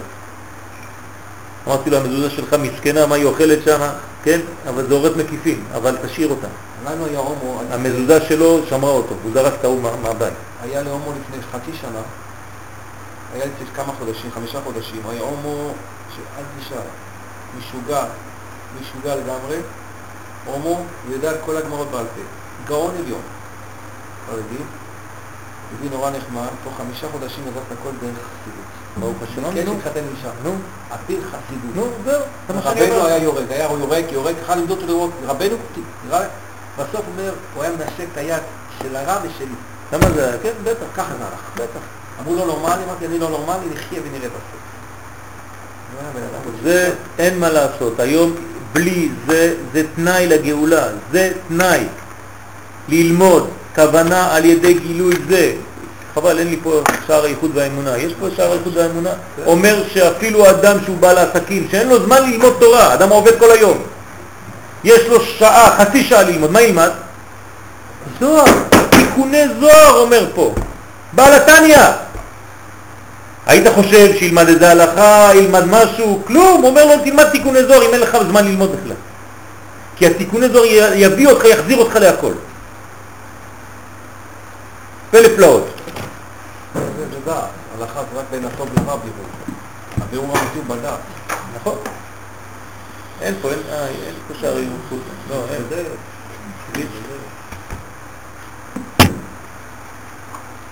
גם בישיבות ספרדיות, ספרדיות יש כאלה שלא לומדים תיקוני זוהר. אין, אין. אין. אין שער ייחוד ואמונה פה. לא, לא חשוב. יש לך פה? איך אין פה שער איחוד ואמונה?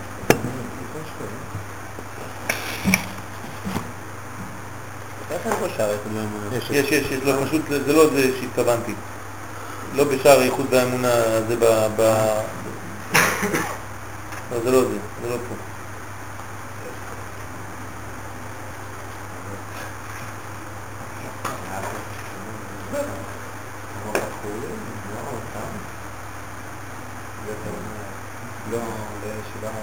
הוא כל הזה מדבר על זה. טוב, נראה את זה אחר כך נדר. ולולא דמסתפינא נראה לבאר כי מה שנפסקה זוהמה מכלל ישראל לפני מתן תורה היה גם כן מעניין זה, מעניין זה, כמו שכתב בספר, בספר המכתם על מסכת פסחים.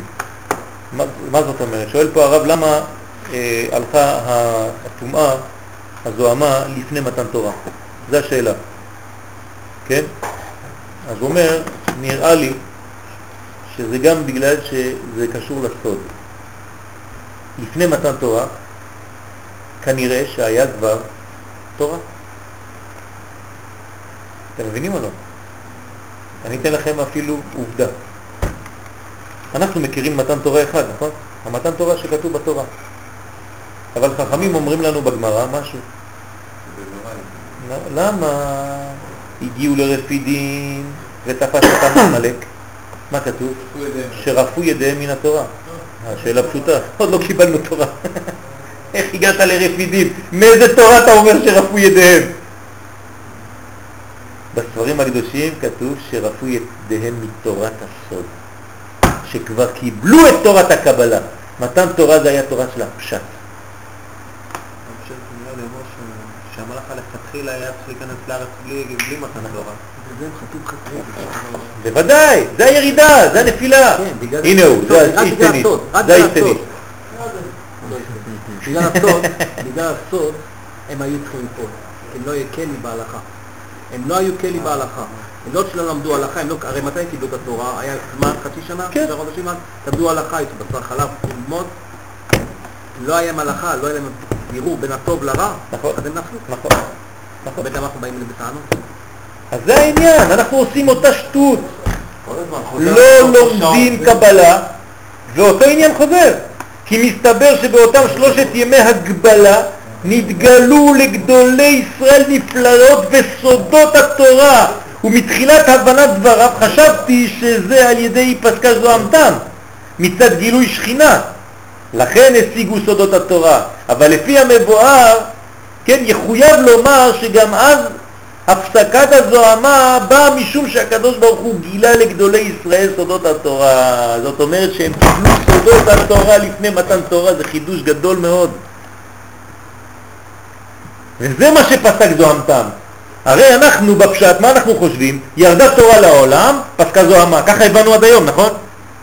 זה לא נכון. עובדה, בהגדה של פסח אתה אומר, אילו קרבנו להר סיני ולא נתן לנו את התורה דיינו, אז מה דיינו?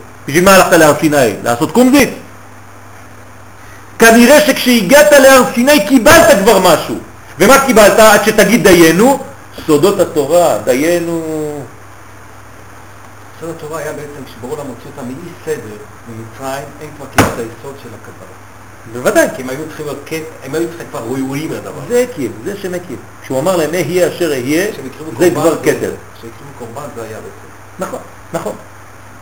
כך פסקה זוהמה, מכל העולם. כך היה במתן תורה, באופן שמבואר שאין מציאות של פסקה זוהמה, אלא על ידי גילוי רזי וסודות התורה. זאת אומרת, אל תבלבלו את המוח. אתם רוצים לסלק את הזוהמה מארץ ישראל, צריך ללמוד זוהר, צריך ללמוד פנימיות, כן? תכניס את זה בישיבה, אה, אל תפחד, אל תתבייש. לא יזרקו אותו, לא יזרקו אותו, לא יזרקו אותו, זה לא נכון. צריך, להיות אמיץ, פשוט מאוד. הרב צוקרמן שאל אותי, אתה לומד פנימיות? אמרתי לו, כן. הוא חשב שאני אגיד לו לגמגם. אמרתי לו, כן, אני לומד פנימיות, למה אסור? הוא אומר לי, לא. איפה אתה לומד? אמרתי לו, אומר לי, תלמד אולי במקום כזה, כזה, כזה. לא אמר לי לא. לא אמר לי לא בכלל. אמרתי לו, כן, אני לומד. בלי זה אני לא יכול ללמד שום דבר, כבוד הרב. עם כל הכבוד. גם אתה מלמד פנימיות, אני אומר לו. רק אתה מלביש את זה. אבל כל כתבי הראייה זה פנימיות. בטח. מי לא שלא מבין את. הרב קוק, לא. לא, לא מבין פנימיות, לא מבין את הרב קוק בכלל. זה סתם הפך להיות שירה, פואמות. אנשים לא מבינים, הרב קוק מדבר רק קבלה, רק קבלה.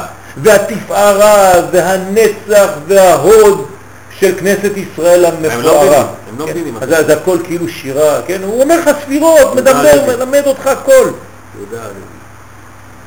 היה חברותה של הלשם, זה לא פשוט, הרב, קוק, חברותה של הלשם, אתה יודע מה זה הלשם? שהיה במתן תורה, החזון איש, החפץ חיים או החזון איש? חפץ חיים עזב את הישיבה, עזב את החרדים בגלל שדיברו לשון הרע לרב קוק. אתם יודעים את זה? הוא אמר, אם אתם מסוגלים לדבר לשון הרע על הרב קוק, אין לי קשר איתכם בכלל. תראה איזה אומץ. שהיה במתן תורה, וכן הוא בימי שיר השירים. וזוכרני, כן, שראיתי לאחד מן הראשונים, כן, אה, לא יודע, מי זה אבן עזר אולי, שכתב כי גם מה שפסקה זוהמתן במתן תורה, היה זה על ידי קבלת התורה, לפי גודל הגילוי של סודות התורה. כך הוא גודל הפסקה זוהמה. זאת אומרת שאנחנו מדברים תמיד על אותו עניין. אין מה לעשות, אנחנו נלך, נחזור, נלך ונחזור, תמיד מדברים על אותו נושא, שזה רק עניין של גילוי סודות התורה. מי שלא מגלה את סודות התורה לא יודע על מה הוא מדבר בכלל. אה, אצלי זה, בגלל, זה לא נקפץ בגלל זה. אני, בגלל זה הייתי מתקשה לקרוא. ולבאר העניין, למה דווקא על ידי רזי תורה פסקה זוהמה? מה הקשר? למה סודות התורה? מה זה מביא? למה פסקה זוהמתם זה רק על ידי סודות התורה? נראה לומר, דלפי מה שמתבהר מדברי אריזל, ששורש הדברים שלו מהזוהר הקדוש. כן, אתם יודעים שהארי הקדוש, כל הלימוד שלו, מאיפה הוא למד? רק מהזוהר. כתוב, היה לו ספר אחד. הוא לא היה לומד מלא ספרים. אנחנו, יש לנו מלא ספרים, נכון? האריזל למד רק ספר אחד, כשאני מדבר על, על קבלה, כן? רק זוהר. מהזוהר הוא הביא כל מה שהוא הביא. הוא, הוא מצא את זה בתוך הזוהר עצמו. שורשם בזוהר קדוש. הרי ששורש הזוהמה בעולם הוא מעולם הנקודים. כן, מאיפה באה הזוהמה? מעולם הנקודים. מעולם הנקודים, באיזה עולם זה נמצא? איפה זה עולם הנקודים? אני שואל אתכם, זה לא שאלה רטורית. איפה זה עולם הנקודים? באיזה מדרגה? באיזה עולם זה? נו, זה בסיס.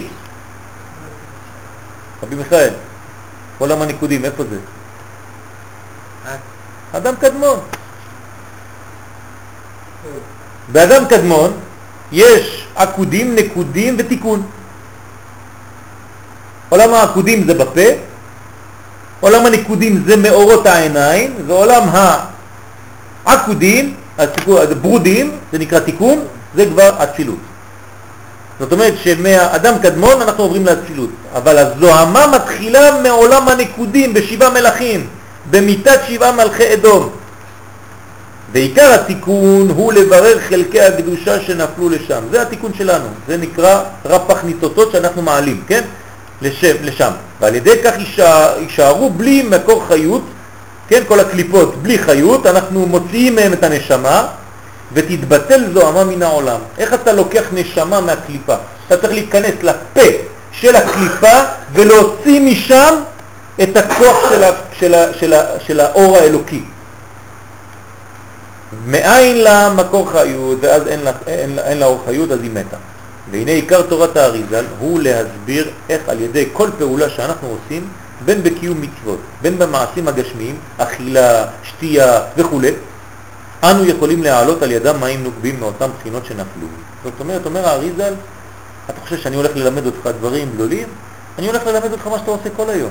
אתה קם בבוקר, אתה אוכל, אתה שותה, אתה עושה נטילת ידיים, אתה עושה זה וזה וזה וזה.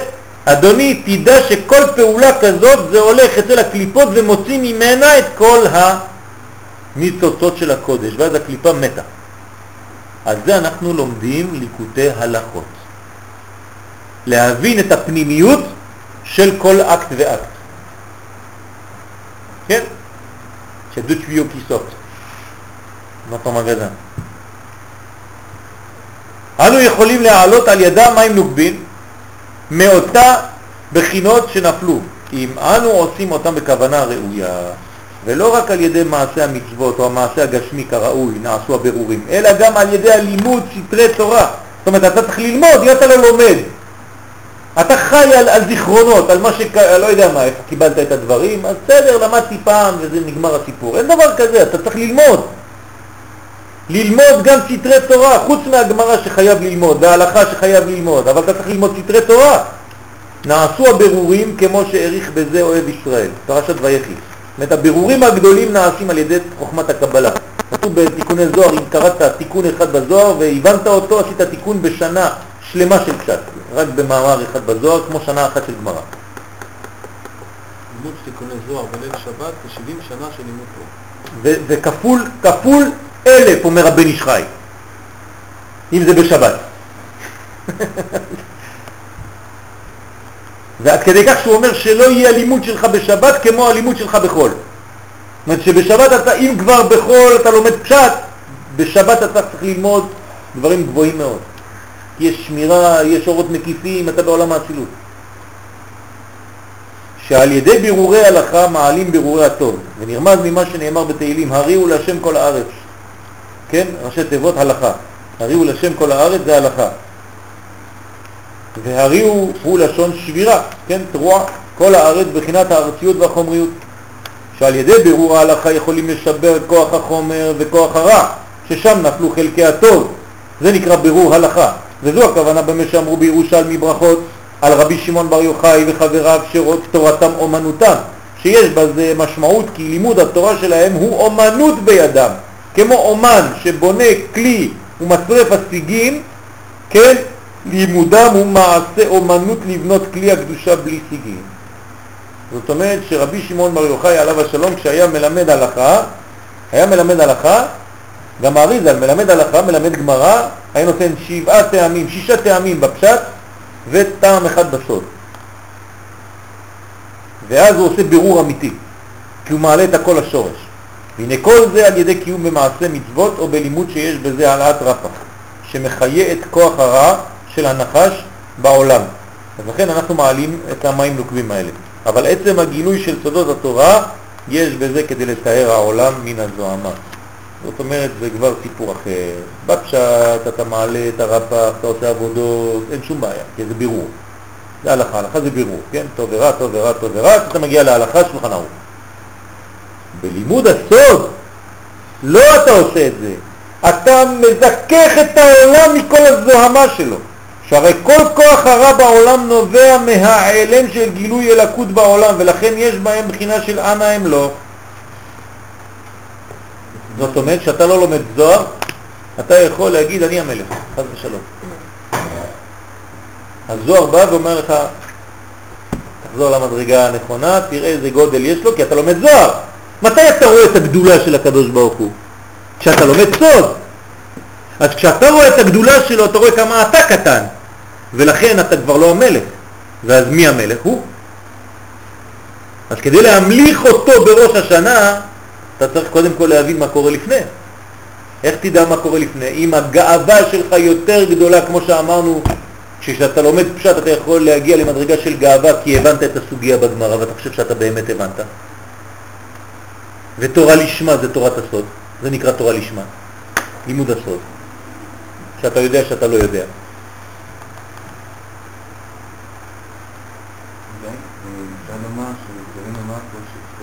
למה בגלל שזה פנימיות, סוד, מפרקים את הדבר, כן.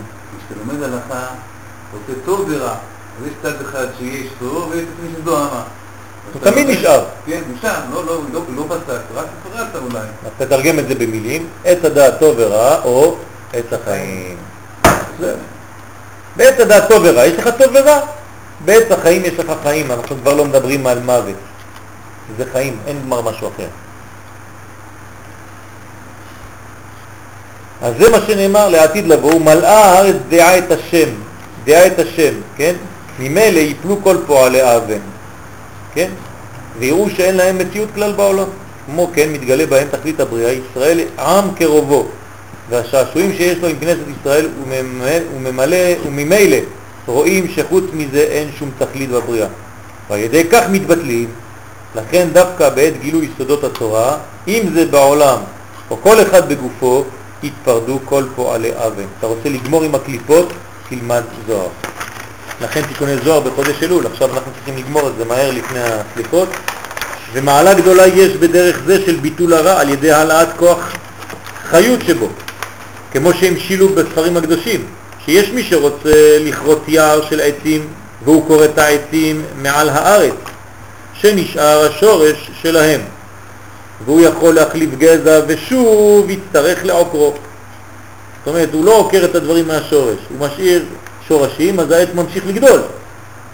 אם אתה רוצה לעקור את העץ, אתה צריך לחתוך אותו נמוך נמוך נמוך, כדי שלא יוכל לצמוח מחדש. אבל אם עקרו מן השורש, שוב אינו מחליף גזע. כן האדם, אותו דבר אצל האדם. יכול לסגף עצמו כדי להתאר מזוהמת הנחש. כן, יש אנשים, כל העולם שלהם זה סיגופים. סיגופים, סיגופים, סיגופים, סיגופים, כדי להתאר מהנחש. וללחום עם היצר הרע, המציתו לרע. אבל השורש נשאר בעולם. הוא לא עשה כלום נגד השורש. הוא רק עושה על עצמו דברים, אבל השורש אותו דבר. אז מה עשית? עוד כמה חודשים זה עוד פעם יחזור. לא עשית את התיקון כמו שצריך, כי לא תיקנת בשורש, ושוב יכול להתפשט בו. אבל על ידי עקירת שורשי הרע השייכים לשורש נשמתו, על ידי הבירור של חלקי הטוב משם, שוב אינו עלול לחטוא. ודווקא דרך זה הוא אשר יביא לביטול הרשעה מן העולם, כמו שמבקשים בתפילת ראש השנה. וכל הרשעה כולה כעשן תכלה, שלא יישאר ממנה שורש כלל. זאת אומרת שאנחנו צריכים לבטל את הדברים בשורש, אבל אם אני לא עולה בשורש בלימוד שלי, אז מה אני עושה? אני מטפל רק בתוצאות.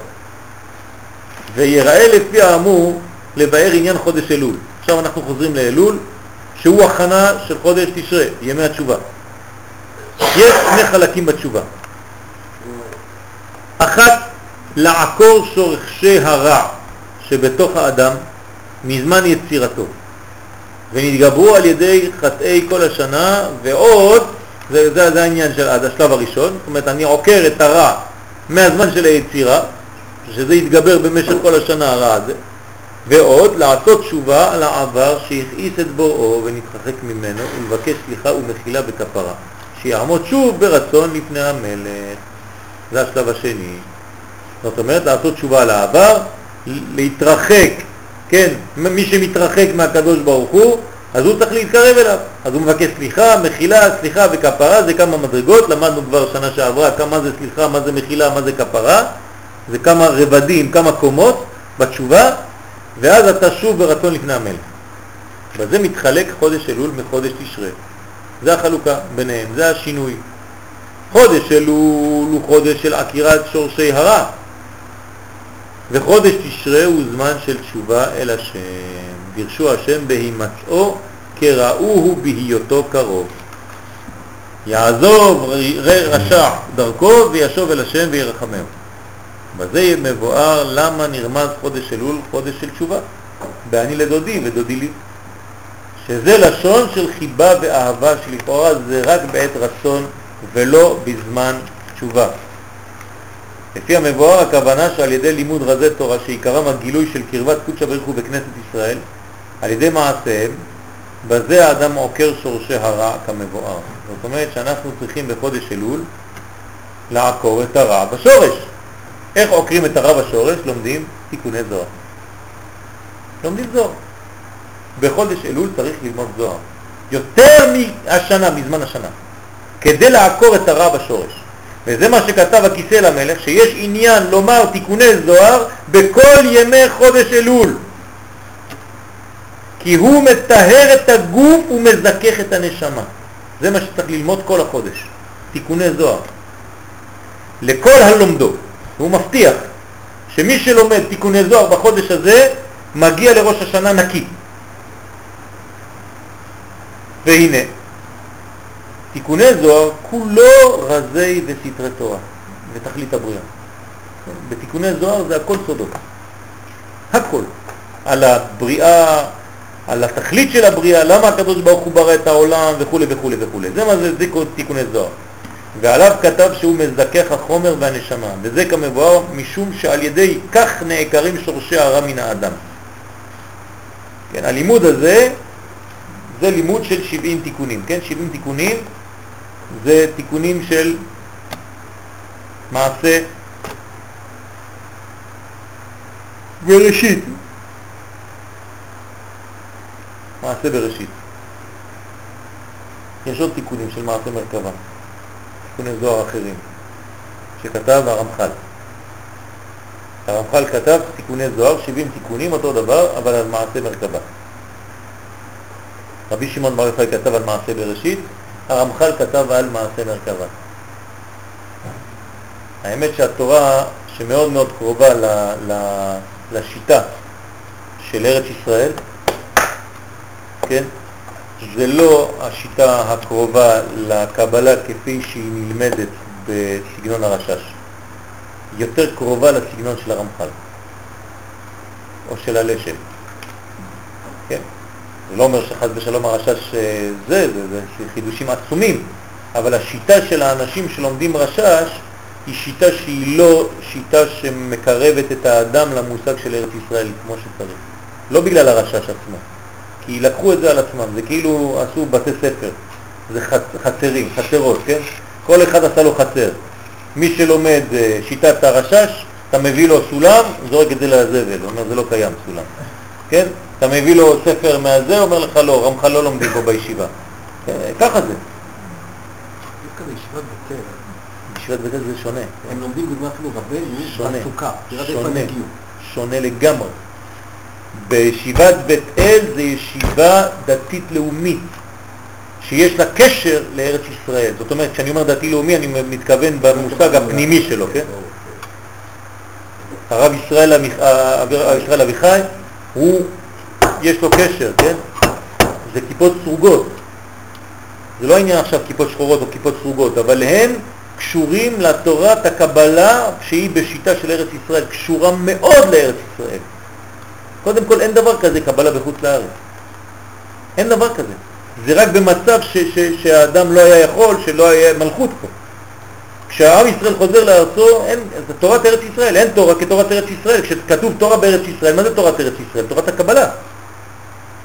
כן? כתוב בליקוטי הלכות, בהקדמה של ליקוטי הלכות. אני לא יודע אם זה פה, אם הוא מביא את זה בהקדמה הזאת.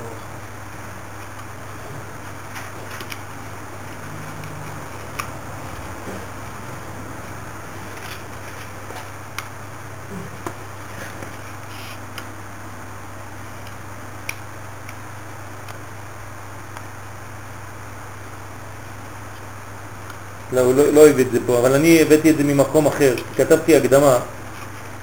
זה, זה מובא שרבי רבי אליעזר אמר, אה, סליחה, רבי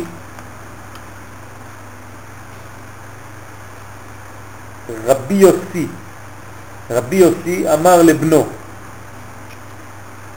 אתה מבקש לגלות שכינה בעולם הזה, אני מצטט לכם, למוד תורה בארץ ישראל.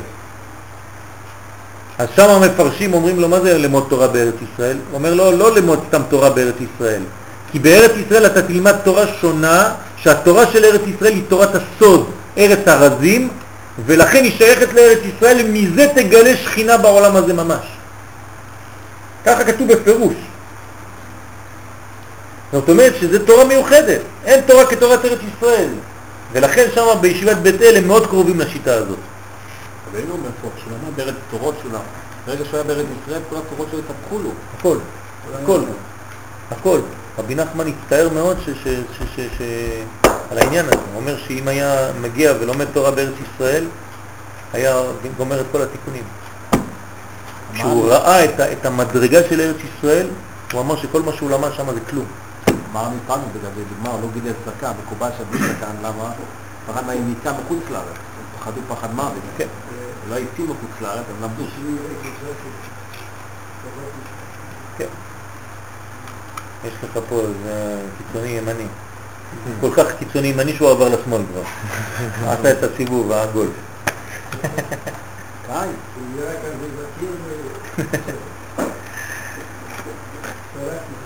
אם אתה רוצה לעבוד, זה יום על בן אדם.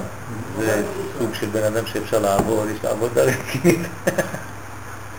זה ארכ- ארכיטיפ של בן אדם שאפשר לעלות עליו. ג'יראי. הג'יראי שלנו, שיבוא, שיבוא, שיבוא, נאכל אותו. אני לא ישנתי בלילה, רק אני חשבתי על הגושה עוד 48 שעות, יש לנו ה- בגוש קטיף. הערבים נכנסו ככה, זה בושה גדולה המצווה. התרגשתי. באמת. לא ישנתי כלום. ומצאתי רמז לכל האמור כי תשובת חודש אלול, תשובת חודש אלול היא בבחינת אהבה ושמחה. זאת אומרת, אנחנו צריכים להיות בחודש אלול באהבה ושמחה. אה? קשה, אה? כולם חושבים שחודש אלול זה כבר סליחות, וסליחות זה לבכות, ואתה... אה, בניך, ארחם עלינו. כל אחד יותר שר מהשני, כמה אתה מראה לי את הכל, כמה אתה יותר שר יפה וכמה אתה מוסיף לי, כן? אז אני לא אומר שזה לא טוב, אבל יותר מדי צילומים. תפסיקו עם, ה- עם הסרטים, תפסיקו עם הסרטים האלה. זה הפך להיות מין פולחן כזה, רק זיכרונות. תבין מה אתה אומר פה, תבין מה אתה אומר, וזה, וזה עניין של שמחה, זה חודש שצריך להכניס בו אהבה. זה לא פולחן יהדות, זה לא לחזור סתם לזכור בשירים, רק לשירים שהייתי שר כשהייתי קטן. זה חלק מהסיפור, אבל אם זה כל הסיפור לא עשית כלום, אדוני. יש אנשים שרוצים ש... אני מכיר איש שאומר לי, תשאיר לי שירים כדי שאני אבכה. את השירים האלה. מה תגיד, אתה נורמלי? מה, לך לזה, לבית משוגעים. אז אני לא מזלזל בשירה, אני אומר שצריך לה- להפסיק להגזים בדברים האלה. משיכות ומשיכות ומשיכות, ואתה מעצבן אנשים בטורח ציבור, ויש ספק במה שאנשים שומעים במילים שהם אומרים, חס ושלום. אז עדיף להגיד את המילים, כן? אתם שמעתם פעם את הרב מרדכי אליהו עושה כוונות בחופה? לכו תראו אותו, כן? יש מקובלים כדי לעשות ברכה, זה...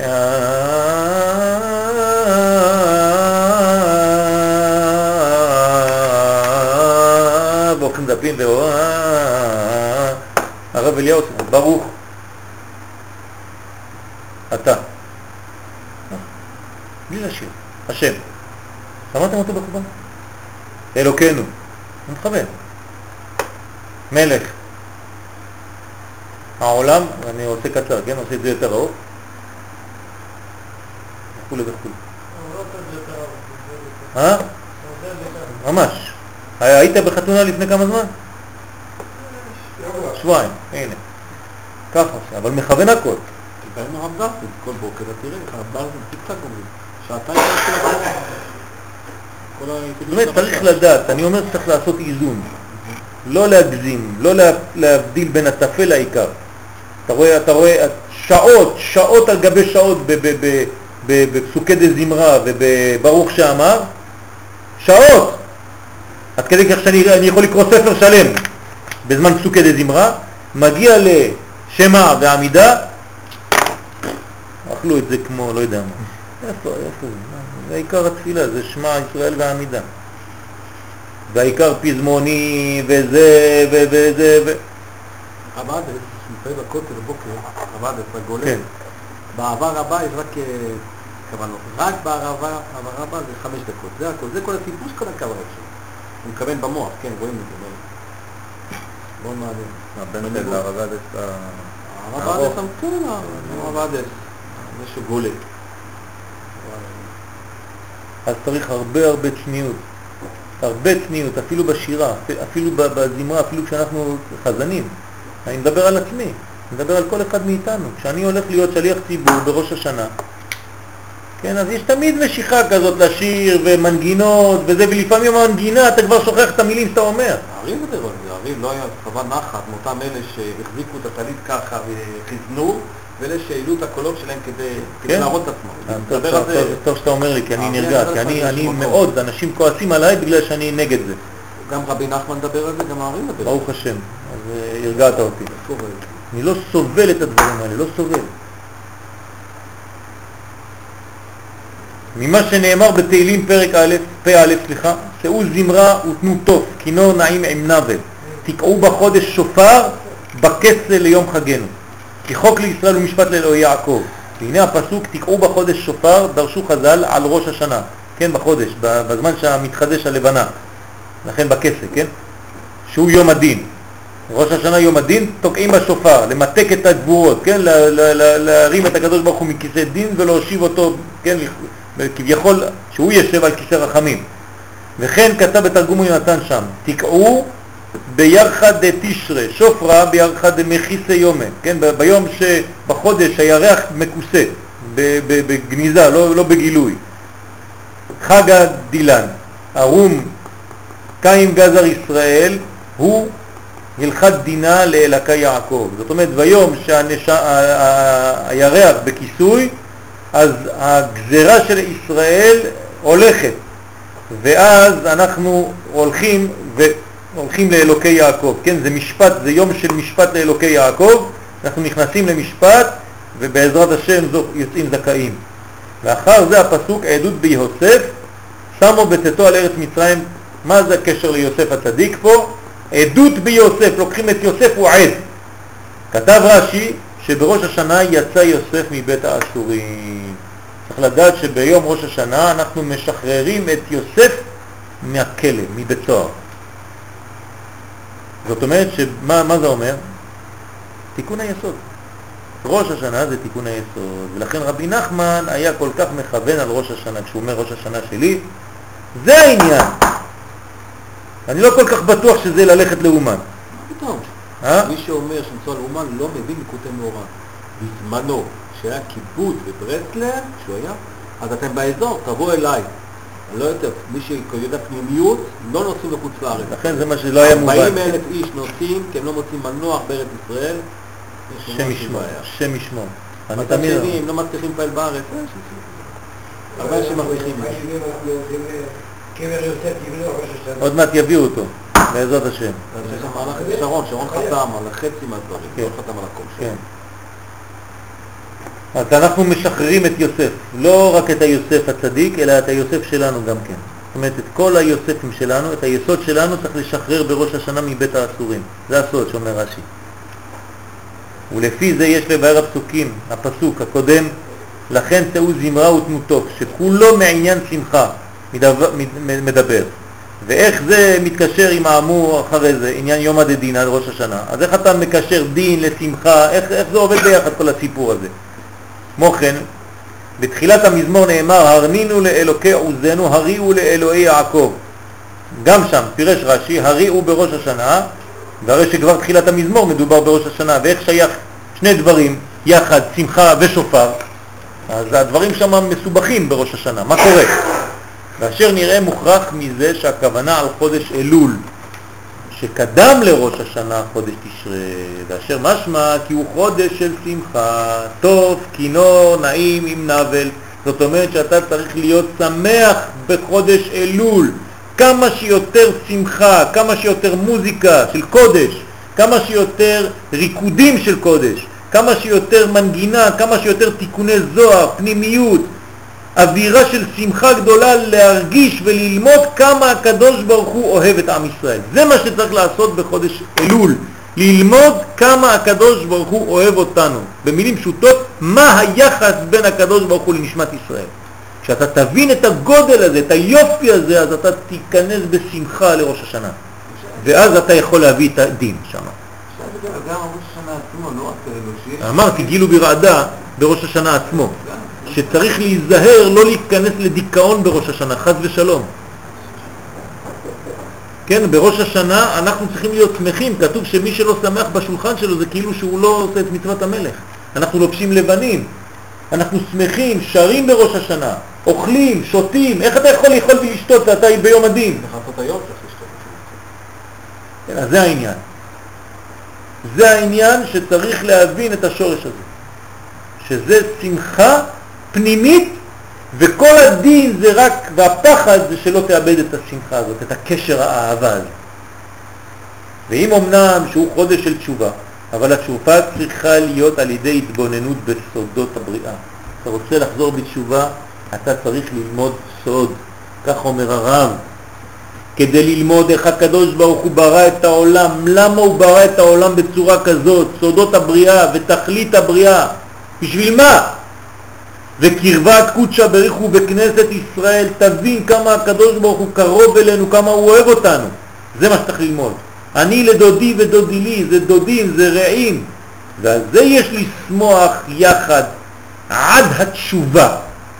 השמחה מביאה לתשובה. אם אין שמחה, אין תשובה. ואחר זה בא הזמן של תיקעו בחודש שופר, שאז אתה עכשיו מתחיל את הרעדה. ואפילו שם ראינו שזה מתחיל בתקיעה ונגמר בתקיעה. כדי לדאוג תמיד שהאהבה תהיה זאת שעוטפת את כל התהליכים של החיים שלנו. תמיד. תתחיל בטוב ותסיים בטוב, אפילו שבאמצע יש דינים. תתחיל באהבה, תסיים באהבה, אפילו שבאמצע יש כל מיני תוכחות. ראש השנה, הכוונה משום שבא ראש השנה יום הדין, לכן היכונו עצמכם, הכינו עצמכם קודם בפסקה זוהמתן, תפסיק את הזוהמה שלך לפני ראש השנה. איך? על ידי לימוד סודות התורה בחודש אלול, תיקוני זוהר, במיוחד. בשמחה של גילוי סודות התורה. לכן רציתי להביא לכם את השיעור הזה, שהוא חשוב, אנחנו עכשיו בתחילת החודש, חבל כבר שפספסנו כמה ימים, אבל יש עוד זמן ללמוד תיקוני זוהר כל החודש. וזה מנקה את האדם מגיע לראש השנה במדרגה אחרת. אז בעזרת השם, בלי נדר, שבוע הבא אנחנו נלמד תיקוני זוהר. כן? כמובן שמי שיכול גם ילמד במשך השבוע, אבל זה העניין של החודש. יש לנו עוד עשר דקות, נראה מה אפשר להתקדם, ובסייעתא דשמיא. כן.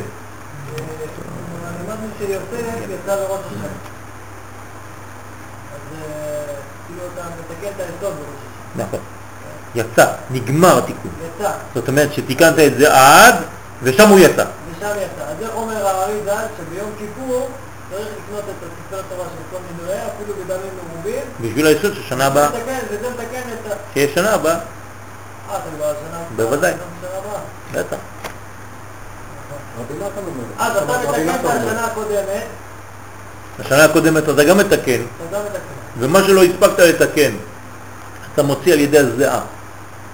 כל הזיעה, זה מוציא את הניצוצות קרי. תיקון קרי. דרך אגב, אתה לא צריך לחכות עד שמה. תעבוד ביום שישי, כן, כל יום שישי, בהכנות לשבת זה תזיע. אה, כל הזיעה זה מתקן. תעשה מצות לפני חג הפסח, תזיע, זה מתקן. כל זה תיקונים של ניצוצות של קרי, של כל הפיזורים. חיל בלב היקיין. כן, כל הדברים האלה. זה התיקון של, של הדור שלנו, כן? אנחנו באלף השישי, תיקון היסוד זה התיקון הכי, הדבר הכי גרוע והכי חשוב. ראש השנה. הנה, גמר ראש השנה, הוא את ראש השנה הבא. כן, לא, לא, באמצע. נכון. נכון. לכן צריך ממש לחשוב על העניינים האלה. טוב, לא יודע, אולי לא, לא שווה להתחיל, אם יש שאלות, אולי שאלות, אה, כמה שאלות, נעשה כמה שאלות ותשובות, אתם כבר תקראו את השאר. אולי יש הוכחה שהם למדו את הקבלה לפני מתן תורה? בגלל שאמרנו שמה שהעם הוא היה אחד. נכון. כל פעם שיש עניין של אחדות, זה סימן כמו ב- בעץ יש את ההפרשה בפנים שעושה את הייחוד. זאת אומרת שיש את הלימוד של הפנימיות. עצם העובדה שהגיעו לאחד זה, העובדה הזאת. נכון. בכל מקום שיש את העניין של המלכות, כמו אלול ו- וכו', יש את העניין של האחדות והייחוד. כן, אז פה זה אני לדודי ודודי לי. זה הראשי תיבות של אלול. למה חכמים דרשו את זה ככה? היו יכולים להגיד אני לאומן ואשתי לא. זה גם אלול. כן? אבל לא אמרו את זה, אמרו אני לדודי ודודי לי. למה? כדי לה, להמחיש את הזיווג הזה, את האחדות הזאת, את האחד הזאת, את החזרה לחיבור, כן? אהבה זה אחד בגמטריה. אז אני לדודי ודודי לי זה אהבה, זה חזרה לאחד. כן, אמרנו, דודים זה ביטוי של זיווג, תמיד. אני לא דודי ודודי לי, דודי, לא, דודי לי ואני לא, הרואה בשושנים, כן? פתחתי אני לדודי ודודי חמק עבר, נפשי יצא בדברו, כל שיר השירים מדבר רק על דוד, למה? זה רק זיווג. והזיווג הזה בפנימיות הוא שמסלק את הזוהמה מן העולם. אבל זוהמה חוזרת. הזוהמה תמיד חוזרת חז ושלום אם מזמינים אותה שוב. כן, אם האדם לא מצליח לשמור על נצחיות בעבודתו, על עקביות בעבודתו, אז הוא נופל. והוא נופל יותר כשהוא מגיע למדרגות גבוהות יותר. כשאדם החליט ממש לחזור ולהתחזק, אז שם הוא עלול עוד יותר ליפול. הרי כשיצאנו ממצרים החלטנו לצאת, ודווקא כשיצאנו אז מופיע עמלק. תמיד זה אותו סיפור. כשיעקב חוזר לארץ ישראל, אחרי שהוא נשאר אצל לבן כמה שנים, באותו לילה בא לו שרו של עשיו להיאבק עמו. לא לפני, לא יום לפני ולא יום אחרי, בדיוק ביציאה, בחזרה.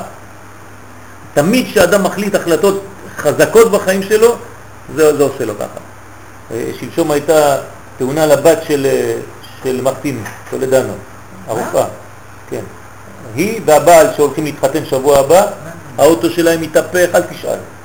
שניהם יצאו שלמים. היו בלוויה? אה? היו בלוויה? לא יודע איפה הם היו, הם חזרו מהצפון, הוא לא יודע מאיפה הם היו, היא לא ידעה מה לעשות, האוטו הלך. אתמול עשיתי לה תיקון בטלפון, של, נגד העין הרע והכל, אמרתי לה, כנראה, ברוך השם, יזדכחו מהכל. שני חתן, החתן והכלה, כן? איך קוראים לה? אה, היא, הכלה או היא? כלה? אה, האם אני יודע איך הוא נראה? כן. אסתר. אסתר, כן. כלה, כתבתי את השם שלה אתמול, עשיתי לה איזה לחש לעין הרע.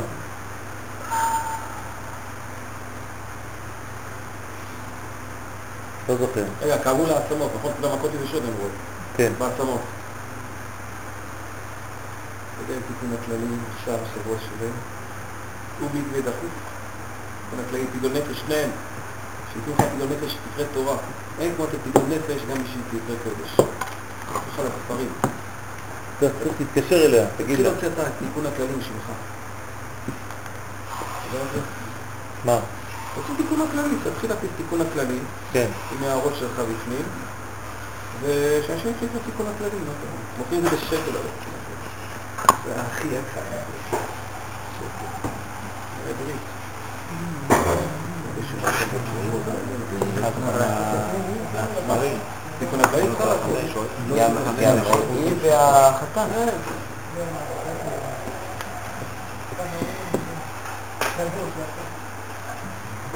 יש שאלות או אין? עכשיו יש סליחות, כן, בחמש ורבע.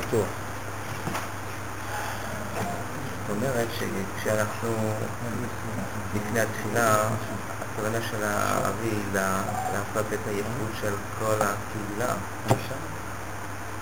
במקום שזה היסוד של ה... היסודות של התפילה, של הכוונה, זה דווקא גם את המטרה. בטח. מה, אני משתדל, משתדל בצניעות, ממש בצניעות, כי אני מתבייש בראש השנה, כל ראש השנה, לפני התפילה, אני מדבר. למה אני מדבר לפ- לפני התפילה? כדי להגיד לאנשים, אנחנו לא, זה לא סתם עוד תפילה. אנחנו לא בראש השנה, סתם חג, אתם יושבים פה וזהו. צריך להבין מה אנחנו עושים, רבותיי, אנחנו עכשיו הולכים להמליך את הקדוש ברוך הוא במשך יום שלם, אנחנו צריכים להתאחד, להתחבר, להתחזק כולנו ביחד, באהבה גדולה, בשמחה בינינו. אם לא, אתה סתם ככה רץ, רץ, רץ, רץ. אני מאוד מאוד בעד תפילות שהרב באמצע התפילה מפסיק, מאוד אני בעד זה. לפני שמוציאים את התורה, הרב אומר, עכשיו תזכרו, רבותיי, אנחנו מוציאים ספר תורה, ספר תורה זה ככה וככה וככה, עכשיו אנחנו פותחים את ההיכל, ההיכל זה ככה, מי שעולה לתורה עולה להר סיני. אתה יודע איזה- תפילה, זה שונה, משנה את הכל. אני יודע. וככה אני אוהב בית כנסת כזה. ככה הייתי, אם הי- הייתי יכול לעשות בית כנסת, הייתי עושה ככה. לעצור, ללמוד לפני מה שאתה עושה בצורה פשוטה, בלי זה, בלי לבלבל את המוח של אנשים, פשוטים באים, אבל לפחות מינימום. מה הולך להיות עכשיו? מה המהלך? אתה שומע שופר? מה זה שופר בכלל? מה צריך לחשוב? על מה אתה חושב?